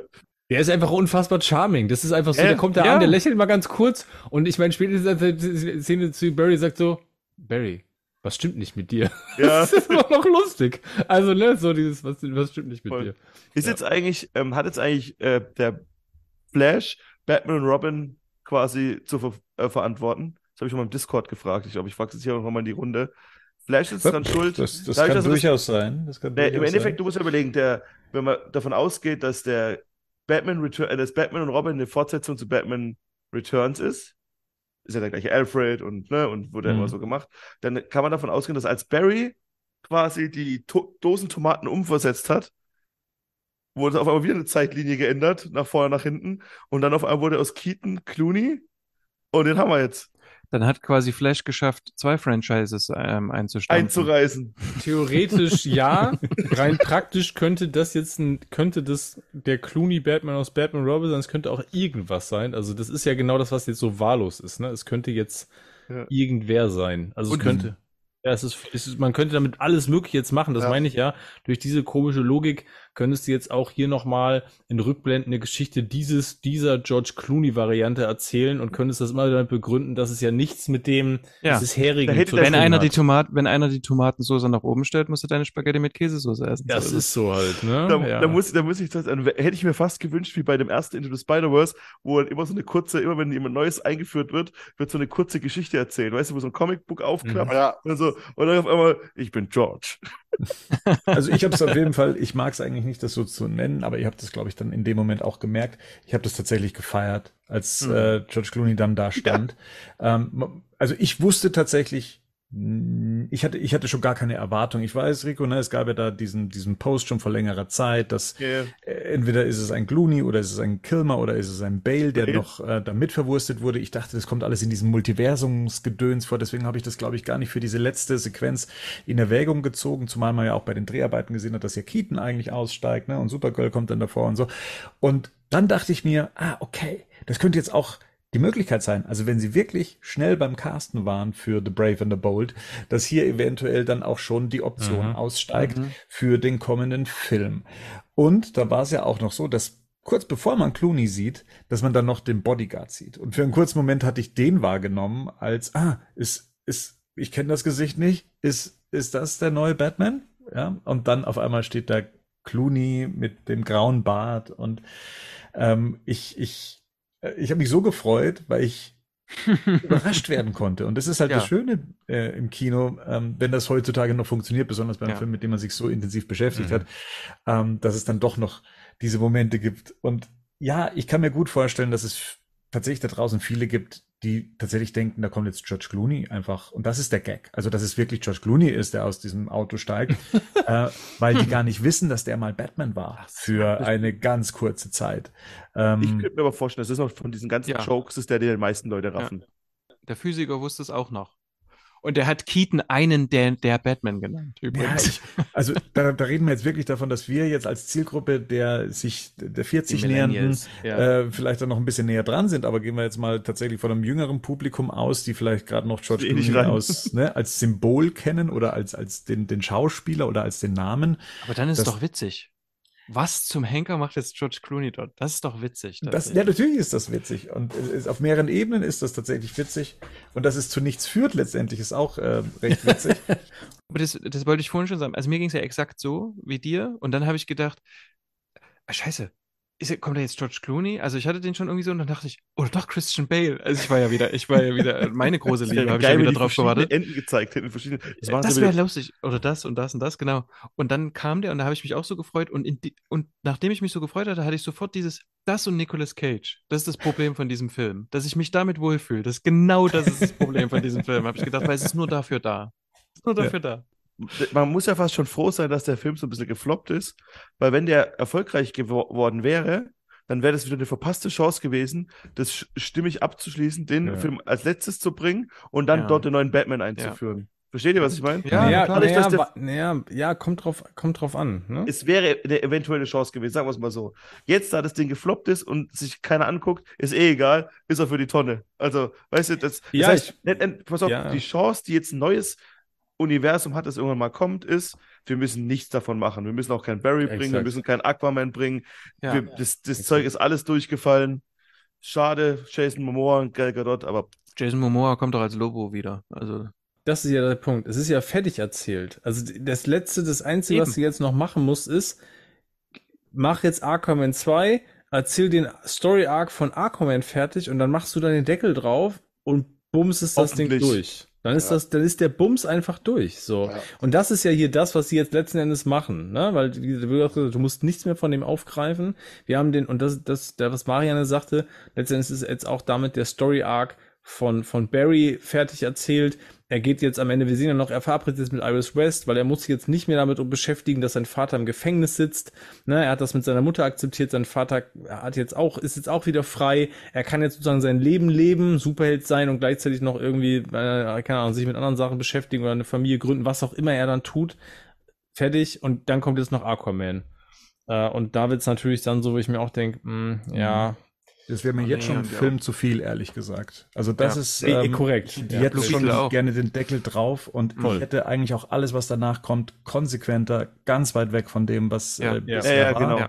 genau. Und da glaube ich, bin ich mal gespannt, wie sich das Mhm. jetzt entwickelt, weil da, da habe ich jetzt mit dem Einspielergebnis, was jetzt da auch mit einhergeht, wo man einfach mer merkt, dieses Universum funktionierte einfach nicht. Und das hat, glaube ich, auch nichts damit zu tun, dass ein James Gunn gesagt hat, okay, das führt jetzt auch zu nichts mehr, wir schließen es damit ab. Wenn eine so große Kampagne mit einem Batman drin, mit, ähm, mit, mit so großen Namen, mit, zwei Batman drin. mit, mit, ja, genau, mit Mhm. mehreren, wenn das noch nicht mal Interesse generiert, ja, also dass man überhaupt da reingeht. Wir sind in der gleichen Situation wie damals bei der, bei der Justice League, ja, die auch ein ähnliches Einspielergebnis hatte. Wenn du das nicht schaffst, für diese Gruppe an Figuren Interesse beim Publikum ähm, zu erzeugen, dann ist da vorher schon was schiefgelaufen. ja. Und dann Ja. gibt's dann vielleicht einmal diesen Aquaman, der aus bestimmten Gründen die Milliarde als einziger dieser ganzen Filme in diesen zehn Jahren äh, gerissen hat. Aber alles andere war mehr oder weniger unter ferner Liefen, auf dem absteigenden Ast tatsächlich, also schon auf einem bestimmten Niveau beginnend ähm, und mit Batman wie Superman, der sich so krampfhaft nach Erfolg anfühlt, ähm, dass, dass der Rest dann eigentlich immer so die Treppe weiter nach unten gefallen ist. Ne? Und ja, sei es Wonder, Wonder Woman 2. Die wollte ich auch gerade, ja. Wonder Woman 2 auch schon nicht gut gelaufen. Ja. Das ist ja alles so. Es hat ja alles einfach diese Abnehmtendenzen, aber auch, weil sie es halt einfach auch nicht geschafft haben, ein gewisses Mindestmaß an Qualität abzuliefern. Das Richtig. muss man einfach sagen. Ich glaube, dass ne, am Ende gucken Leute gucken sich einfach durchschnittliche oder schlechte Filme einfach nicht an. Und Das wenn die Filme besser gewesen wären, Mal. Ja. genau, Also- wenn die Filme besser gewesen wären. Ich denke jetzt auch Wonder Woman, da denke ich mir, naja gut, der erste Film war jetzt wirklich nicht schlecht, der hat ja auch noch verhältnismäßig gut eingespielt, ne? Mhm. aber der zweite war auch einfach nicht gut. So, und das haben die Kritiken ja auch klar nochmal, ne, die Kritik für den Film war schlecht, entsprechend ist der, gut, jetzt Corona muss man dazu sagen, das war Ja. nochmal ein Sonderfall, ne, mit Zeit. dem Ganzen, wie der veröffentlicht worden ist, klar, aber trotzdem, dann war er auch nicht gut. Also dann kam er schon nicht ins Kino und dann war er trotzdem einfach auch nicht gut, ne, Ja. und bin jetzt immer bei dieser After-Credit-Scene, wo ich auch so denke, hätte sie eigentlich gebraucht, hm, Auf weiß keinen ich Fall. nicht, auf, Auf keinen keinen Fall. Fall. Die war Ein- eigentlich auch wieder drüber, auch die war wieder vom Humor maximal drüber, ne, Aquaman sitzt in der Pfütze irgendwie oder liegt in der Pfütze und singt irgendwie Robert. Seemanns Aber, aber ich habe jetzt gelesen, die ist wohl deswegen gedreht worden, weil man jetzt wohl tatsächlich für Aquaman 2 auch noch Szenen nachgedreht hat und quasi Aquaman 2 wirklich auch abschließt mit der ganzen Geschichte, aber tatsächlich Aquaman 2 jetzt schon in diesem Alternativ, also das ist dann nicht mehr der Aquaman aus Aquaman 1, sondern das ist tatsächlich dieser Aquaman, den wir da gerade am Ende, also so, irgend so Bullshit haben sich da noch ausgedacht. Oh, da will ich aber Clooney auch. Ja. Ja, genau, Ja. weil dann, wenn sie das machen sollten, dann muss tatsächlich, genau, dann muss da, dann müsst, dann darf da weder Affleck noch Keaton auftauchen, dann müsste da, wenn da Bruce Wayne auftaucht, weil was ja geplant war für Aquaman 2, es gab ja jetzt diverse, ne, irgendwie Sachen, was haben sie mit Der ist ja, Batman soll ja geschnitten sein, der soll ja, Ja, auch wenn, wenn sie rausgeschnitten worden. Batman, wenn sie Batman da nicht bringen, bin ich damit fein. Wenn sie Ja. Batman da bringen, muss es Clooney sein, ansonsten ergibt es gar keinen Sinn mehr. Oder der Aquaman 2 spielt jetzt quasi nicht hier nach Flash 2 in der Chronologie der Geschichte, aber das ist natürlich dann, und gleichzeitig, ich meine, du könntest jetzt trotzdem erzählen, der Aquaman, das, der kann ja nicht der Aquaman sein, der auch Aquaman 1 erlebt hat. Das muss ja dann auch wieder ein, eigentlich eine Ja. andere Figur sein. Wobei theoretisch kann alles, weil alles ist irgendwie. ja Kann natürlich möglich. auch sein, dass Ben Alles- Affleck Mara spielt, weil mit Amber Heard brauchst du auch nicht mehr. Ne? Das finde ich das finde ich wieder interessant. Ich weiß. Gut, weil Ben Affleck, ben, gut, ben Affleck ist, ist ja jetzt auch nicht Batman, auch nicht Bruce Wayne. Hat auch nachgedreht, kann Der jetzt könnte, also. Der könnte ja. jetzt ja auch quasi äh, Mara sein. Und Aquaman, ver ver und Aquaman verwandelt sich zum Schluss in Lobo. Ja. Mhm. Am Ende von Aquaman 2. Ja, und fliegt mit äh, Blue Beetle ins Weltall. Irgendwie- Weil, aber nur weil kann auch Barry, solche Drehbücher nur weil schreiben, Barry Christina versucht, nur weil Barry versucht, in der Zeit zurückzureisen, um das erste, um das erste missratene Date mit Iris West wieder gut zu machen. Ja, und dann richtig. Wird, dadurch wird dann Aquaman zu Lobo. Ja. Das ist, wie gesagt, der, das ist eigentlich das, dieser Film sollte das Ende sein und das ist eigentlich so, das ist, wie Bernd das immer sagt, alles ist möglich, weil rein theoretisch könnte Warner jetzt, wenn sie auf die Idee kommen, diesen, diesen Wumms von Snyder an Netflix verkaufen, der könnte dann weiter seine Snyder-Filme machen, weil das Ding ist ja kein Abschluss, das ist ja einfach nur da. Ja, Das ist ja, das, ist, ist, das Problem ist, dass der Film nicht der Abschluss sein sollte, sondern ursprünglich Ja. eigentlich einen Change bewirken sollte, ne? dass es eben einen neuen Batman gibt, äh, Supergirl statt Ja. eben Superman. Ja. Ähm, und wer ist Batman noch die Beyond dritte vielleicht? Person? Ja, auf jeden Fall das Ganze in so eine Batgirl. neue Richtung treiben. Dann gibt's Mhm. irgendwann eine Crisis und sowas und dann irgendwann kommen wieder die alten Figuren. So noch als Hamada und so weiter an Mhm. der Macht war. Und sonst hat man ja an dem Film wenig geändert, was diese Ausgangslage angeht. Aber was ich schade finde, und das ist halt eben die Sache, du hast halt einen, einen Aquaman noch, der jetzt dann ins Kino kommt und für alle Fans ist es auch bestimmt toll, aber es hilft diesem Universum nicht. Und vielleicht wird der auch noch, der wird wahrscheinlich weniger einspielen als jetzt der letzte, der wird vielleicht sogar noch was ordentliches einspielen, mag, sein, aber wir haben dann auch noch Blue Beetle, der da auch noch so, so eine Verlängerung ist, der, der wird floppen, der wird gnadenlos floppen, weil der keine Zielgruppe in, in also zumindest kaum Interesse wecken kann, meiner Meinung nach, und auch so ungreifbarer ähm, oder auch gleichzeitig austauschbarer Superheldenfilm sein wird, wo die Leute halt die Achsel zucken und auch nicht reingehen werden, wie wahrscheinlich jetzt auch bei jedem DC-Film jetzt gerade eben davor. Da, da, da wüsste ich nicht, was da der Jeeper ist, äh, wie wir Kids aus den 90ern sagen, ähm, Mhm. damit die Leute da äh, ins Kino rennen. vielleicht hofft Warner bei Blue Beetle halt die Hispanic zu Natürlich. In Südamerika, Ja, das dass, ist dass ja die, ne, aber im, im Rest der Welt halt, ne, Es ist halt eben der Pitch gewesen, dass man den dann eben vom Fernseher dann eben da auch noch auf die große Leinwand bringt. Aber da, das ist wie so eine, ähm, so eine Verlängerungsmaßnahme, ne? wo man einfach so sagt, Ja. das, das, aber es bringt nichts, es führt zu Wie mit nichts. Zahnschmerzen nicht zum Zahnarzt gehen. Gebt Naja, nein, Universum der, eine Der Pause. Patient, der Patient ist klinisch tot. Also Mhm. es ist so, das Ja. ist, ne, hier wird nur noch, hier wird nur noch künstlich irgendwie das Leben verlängert, aber das ist eigentlich, das hilft alles nichts mehr. Also das Ja. ist so, eigentlich müsste man streng genommen hätte man, wenn, man, wenn das nicht alles schon passiert wäre und das Ding nicht fertig wäre, Wenn man, Ja. aber müsste man Aquaman 2 eigentlich canceln, dann hätte man jetzt gesagt, dann machen wir den Ja. gar nicht mehr. Also wenn der, wenn der jetzt auch, noch ja. nicht ab, wenn der noch nicht fertig wäre, hätte man gesagt, okay, schmeiß das Ding in die Tonne, Und kommt der in hat den auch Schrank. keine guten Kritiken. Ne? Da gibt's ja auch Ja, schon das die, kommt ja noch, da, da kommt ja noch dazu, diese, die diese Vorführungen ja, voll, und ja, wurde voll. da schon, äh, soll da nicht gut abschneiden, keine Ahnung, wie sie Ja. den dann noch irgendwie hindrehen. Und, James Wan hat sein eigenes Studio schon, der ist, dem ist eh egal. Und wir wissen dann eh schon, was kommt. Dann gibt's wieder die Rotten Tomatoes Geschichte, dann gibt's Ja. wieder, äh, also es geht eigentlich jetzt gerade nur noch so ganz schnell bergab. Und jetzt hätte ich gerne irgendwie so eine Pause, da wo ich sage, okay, jetzt möchte ich einen spürbaren Cut und ich möchte eigentlich dann das mit den nächsten Filmen nicht so wie es Gunn uns jetzt auch verkauft hat, dass er sagt, ah, das eine führt zu dem anderen und Blue Beetle ist der erste Superheld aus diesem Universum und sowas. Das will ich alles nicht. Ich will, dass er mit seinem Superman neu anfängt, dass da spürbar alles anders ist und uns in so eine ganz neue Richtung führt, damit auch die, Ja. keiner mehr irgendwie das Gefühl hat, das hat noch irgendwas mit diesem Korrekt. merkwürdigen, ähm, seit zehn Jahren vor sich hinsiechenden Universum zu tun. Also Problem ist halt- verdammte Axt. Ja. Mach einfach einen guten Film. Genau. Ja. Mach in erster Linie einfach erstmal einen guten Film. So, Ja. weil ich glaube, der Rest kommt dann von alleine, weil den Markt gibt es noch. Ich kaufe auch die ganze Geschichte nicht mit Superhelden, haben sich abgenutzt. Das ist, glaube ich, der, der, der Spider-Man beweist gerade wieder das Gegenteil. Ähm, das hat nichts damit zu tun. Guardians. Guardians, genau, das hat nichts damit zu tun. Es hat auch nichts mit der Jahreszeit zu tun. Ja, das ist in Deutschland eine schwierige Jahreszeit. Das ist so, aber trotzdem rennen die Leute auch in andere Filme rein. Im Sommer ist ja nicht so, dass jeder voll im Sommer jetzt Das ist floppt. Quatsch. Das ist Quatsch. Der, die, wenn die Filme nichts taugen, ziehen die auch keine Zuschauer rein. Eben. So, Punkt, fertig aus. Ja, bisher, und überlegt euch mal, wir haben jetzt, ähm, ich meine, selbst der Batman haben wir, haben wir, ist ja bei uns selbst kontrovers besprochen, aber dem kann man zumindest irgendwie ganz viele Sachen nicht absprechen. Aber in diesem DC-Universum, es ist einfach so, es fehlt einfach an wirklich guten Filmen. Ne? Genau. Das ist das große Hauptproblem. Du brauchst einen guten Film, damit du weitermachen kannst. Und deswegen ist auch für mich schon wieder, wie ich das gelesen habe, das ist wieder so ein Magenschmerzen, ne, dass Andy Mus Muschetti jetzt dann The Brave and the Bold machen soll.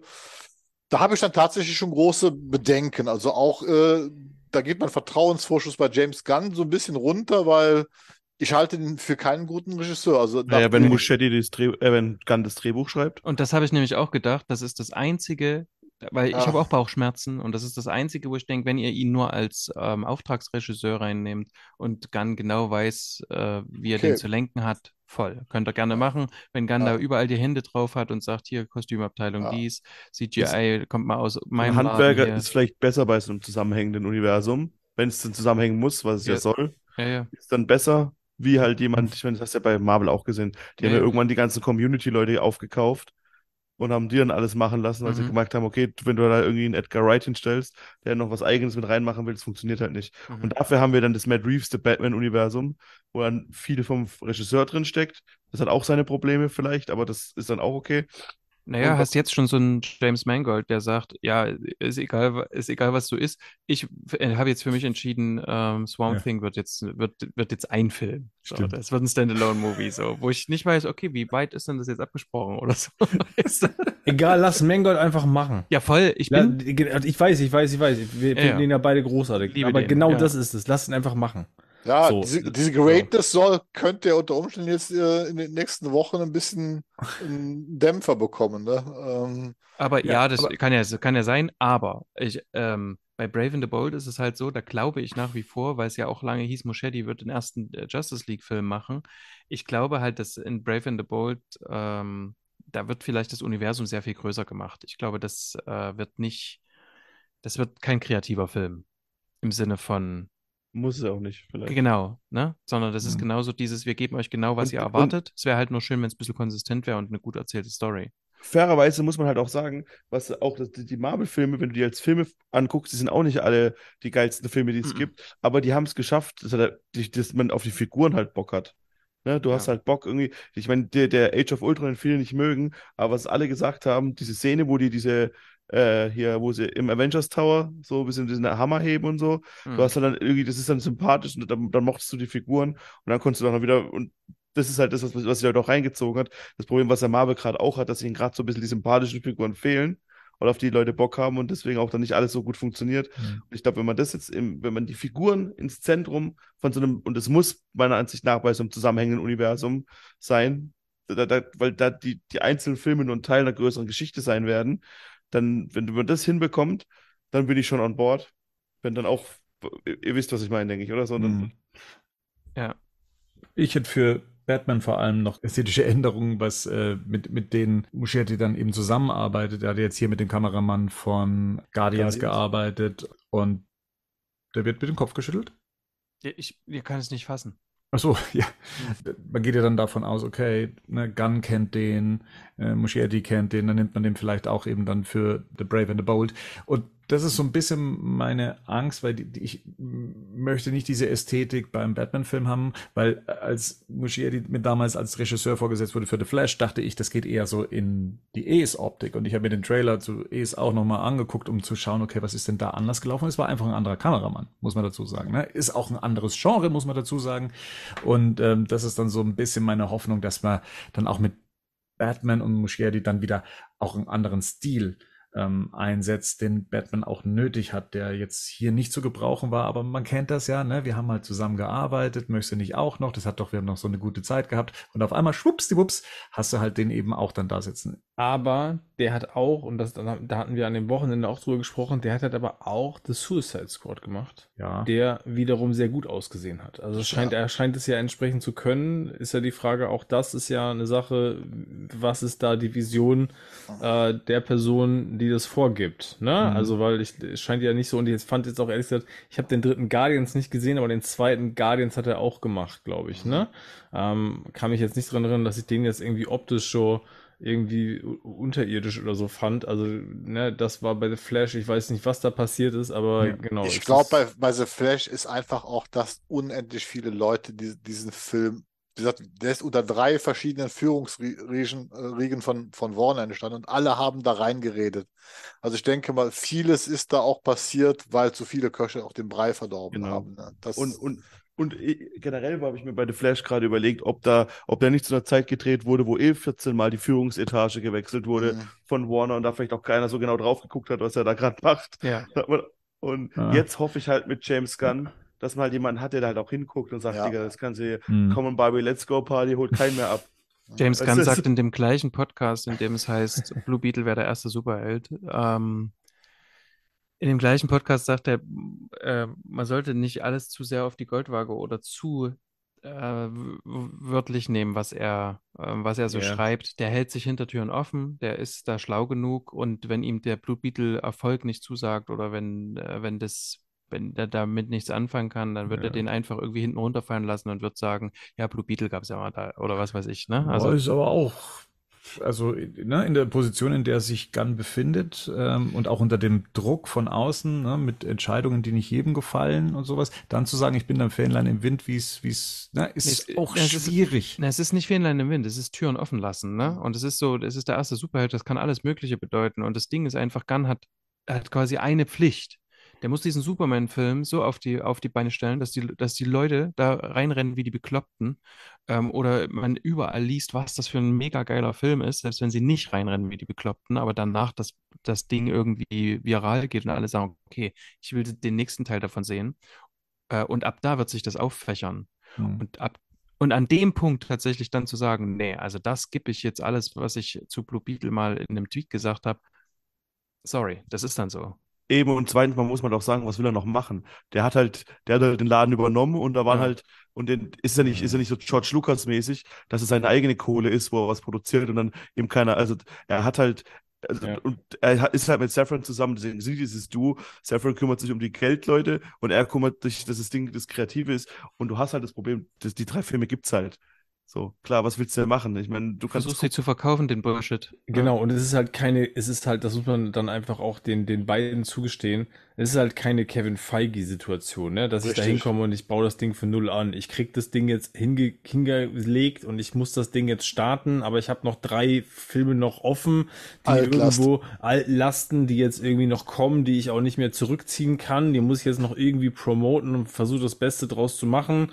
Ähm, aber letztendlich ist es klar, okay, der Scheiß führt nirgendwo mehr hin und danach äh, machen wir hier quasi, fangen wir von vorne an. Ne? Und dann bin ich bei Marian. Also ich meine, der Superman-Film, der muss halt Ähm, der muss zünden, der muss abheben äh, in Ja. jeglicher Hinsicht. Ja. muss Aber im. Zweifel, im Zweifelsfall, wenn er, wenn er nicht im Kino direkt abhebt, dann muss er auf jeden Fall danach so ein Batman Begins Ding haben. Da muss er irgendwie, ne, im, da muss er irgendwie in der, ich sag mal, in der Streaming-Auswertung etc. durch die Decke gehen, äh, so dass man sagt, okay, das ist es jetzt. Und aber auch da finde ich halt, genau wichtig ist, dass das Ding gut ist. So, ich glaube, am Ende, vielleicht musst du dann auch durch, vielleicht musst du, und das hoffe ich, dass Warner diese Geduld mitbringt, denn ich glaube, selbst wenn der Superman-Film jetzt in der Kritik mega gut besprochen wird, ich weiß nicht, ob es dann sofort der Film ist, wo alle in die Kinos rennen, nach den ganzen, nach den ganzen letzten Sachen, die wir jetzt gesehen haben. Und vielleicht muss da man auch damit leben, dass halt ein Superman-Film dann trotzdem halt jetzt nicht irgendwie die anderthalb Milliarden macht, sondern dann ist es halt, da muss halt die Erwartungshaltung ein Stück weit runter, weil man dann sagt, okay, es muss zumindest substanziell so gut sein, dass man sagt, okay, darauf lässt sich was aufbauen. Ne? Ja. Und wenn Ja. es dann immer, wenn es dann wieder nicht funktioniert, da muss man sich ernsthaft überlegen, Dann ist halt Feierabend. woran liegt das jetzt letzten Ja, Endes auch? Liegt es dann doch an den Figuren, dass das einfach nicht reicht? Und sind, dann muss man vielleicht mal drüber reden, sind die Marvel-Figuren in irgendeiner, was machen die komplett anders und wieso funktionieren die und die DC-Figuren funktionieren nicht? Aber ich, wir sind uns ja alle daran einig, erstmal an den Figuren an sich liegt es nicht. Nee, Ja. es- liegt auch eigentlich nicht an den Geschichten, die DC hat. Wie gesagt, ich habe ja gesagt, gerade auch diesen Lonely City wieder gelesen. DC hat die guten Geschichten. Ja. Aber es manchmal, denke ich, hapert es auch einfach an der Umsetzung. Äh, Ja, Mar- weil Marvel, die Marvel-Filme basieren ja auch nur lose auf den Geschichten, die sie verfilmt haben. Das ist ja auch nicht äh, alles hundertprozentig akkurat, aber es ist zumindest für das Medium Film vernünftig umgesetzt worden. Ich glaube, das ist im Moment die größte Diskrepanz, die wir bei den DC-Sachen haben. Es gibt im DC-Universum so viele gute Geschichten, aber man schafft es irgendwie, also zumindest hat es in dieser Diskade, hat es keiner geschafft, diese Geschichten vernünftig für die Leinwand zu adaptieren. Also das ist irgendwie komplett in die Hose gegangen. Ja, und ich hoffe, ich hoffe in der ganzen Entwicklung noch, dass das noch dazu gesagt, ähm, ich hoffe, dass, dass, ähm, auch alle DC-Fans da draußen, ähm, auch die, die sich bisher, die da vielleicht jetzt einen Abschiedsschmerz immer noch haben, weil sie immer noch an Snyder und Co. hängen, dass es auch, dass auch das dazu führt, dass, dass, dass das nicht dazu führt, dass dieses ganze toxische, toxische Verhalten, was wir jetzt da schon teilweise auch sehen, ne, äh, dass jetzt irgendwelche Accounts von Schauspielern gebombt werden, die bisher nur gerüchteweise für irgendwelche Rollen in Frage kommen, wo dann irgendwelche Cavill-Fans äh, da irgendwie auf die Barrikaden gehen, weil das sind auch alles so Dinge, die sind am Ende nur eins. Kontraproduktiv. Richtig. Absolut kontraproduktiv für die Sache und auch für das alles, was medial da drumherum passiert. Ne? Und ich hoffe, dass wir einfach jetzt da irgendwie das allesamt jetzt und alle miteinander sagen können, okay, das war's jetzt, das ist abgeschlossen, die Nummer ist jetzt durch äh, und wir fangen jetzt wieder von vorne an. Und da auch allen Beteiligten eine faire Chance zu geben. Ja. So wie wir Flash eine faire Chance gegeben haben. Zweimal. Und immerhin zwei Ausgaben, in der wir eigentlich recht ausführlich über den Film gesprochen. Also wir Ja. haben von Haus aus schon gesagt, es wird keine Szene für Szene Besprechung im äh, Sinne von The Batman jetzt geben. Also dass Ja. wir uns den Film dann nochmal gemeinsam angucken und ähm, das dann äh, uns anschauen. Aber ich denke, das ist trotzdem ähm, jetzt dem Film oder zumindest den, unseren Anspruch, äh, über so einen Film zu sprechen, dann auch gerecht. Dafür vielen Dank, die Ausdauer zu haben, uns zuzuhören und gleichzeitig äh, euch darüber zu sprechen und in die Tiefe zu gehen für einen Film, der es vielleicht auch gar nicht erlaubt oder will, so in die Tiefe betrachtet zu werden. Jetzt wird spannend mit dem, was wir uns in den nächsten Ausgaben äh, unterhalten werden, weil Filmnews werden jetzt wahrscheinlich eher ja, weniger ähm, prominent sein. Ich glaube, wir gönnen uns jetzt mal eine kleine ja, Frischzellenkur. Wir werden mal so eine kleine Auszeit nehmen, vielleicht die ein oder andere Ausgabe aufnehmen, um mal wieder anderen Themen nachzukommen, auf die ihr äh, Hörer schon wartet. Lasst uns auch gerne euer Feedback da zu unserer Besprechung, zu den Themen, die ihr auch gerne demnächst hören wollt. Wir gucken mal, ob wir was daraus schneidern können und sage vielen Dank fürs Zuhören. Gute Nacht, bis bald. Ciao, Servus. Bis Ciao. dann. Ciao. Mach's gut. Tschüss.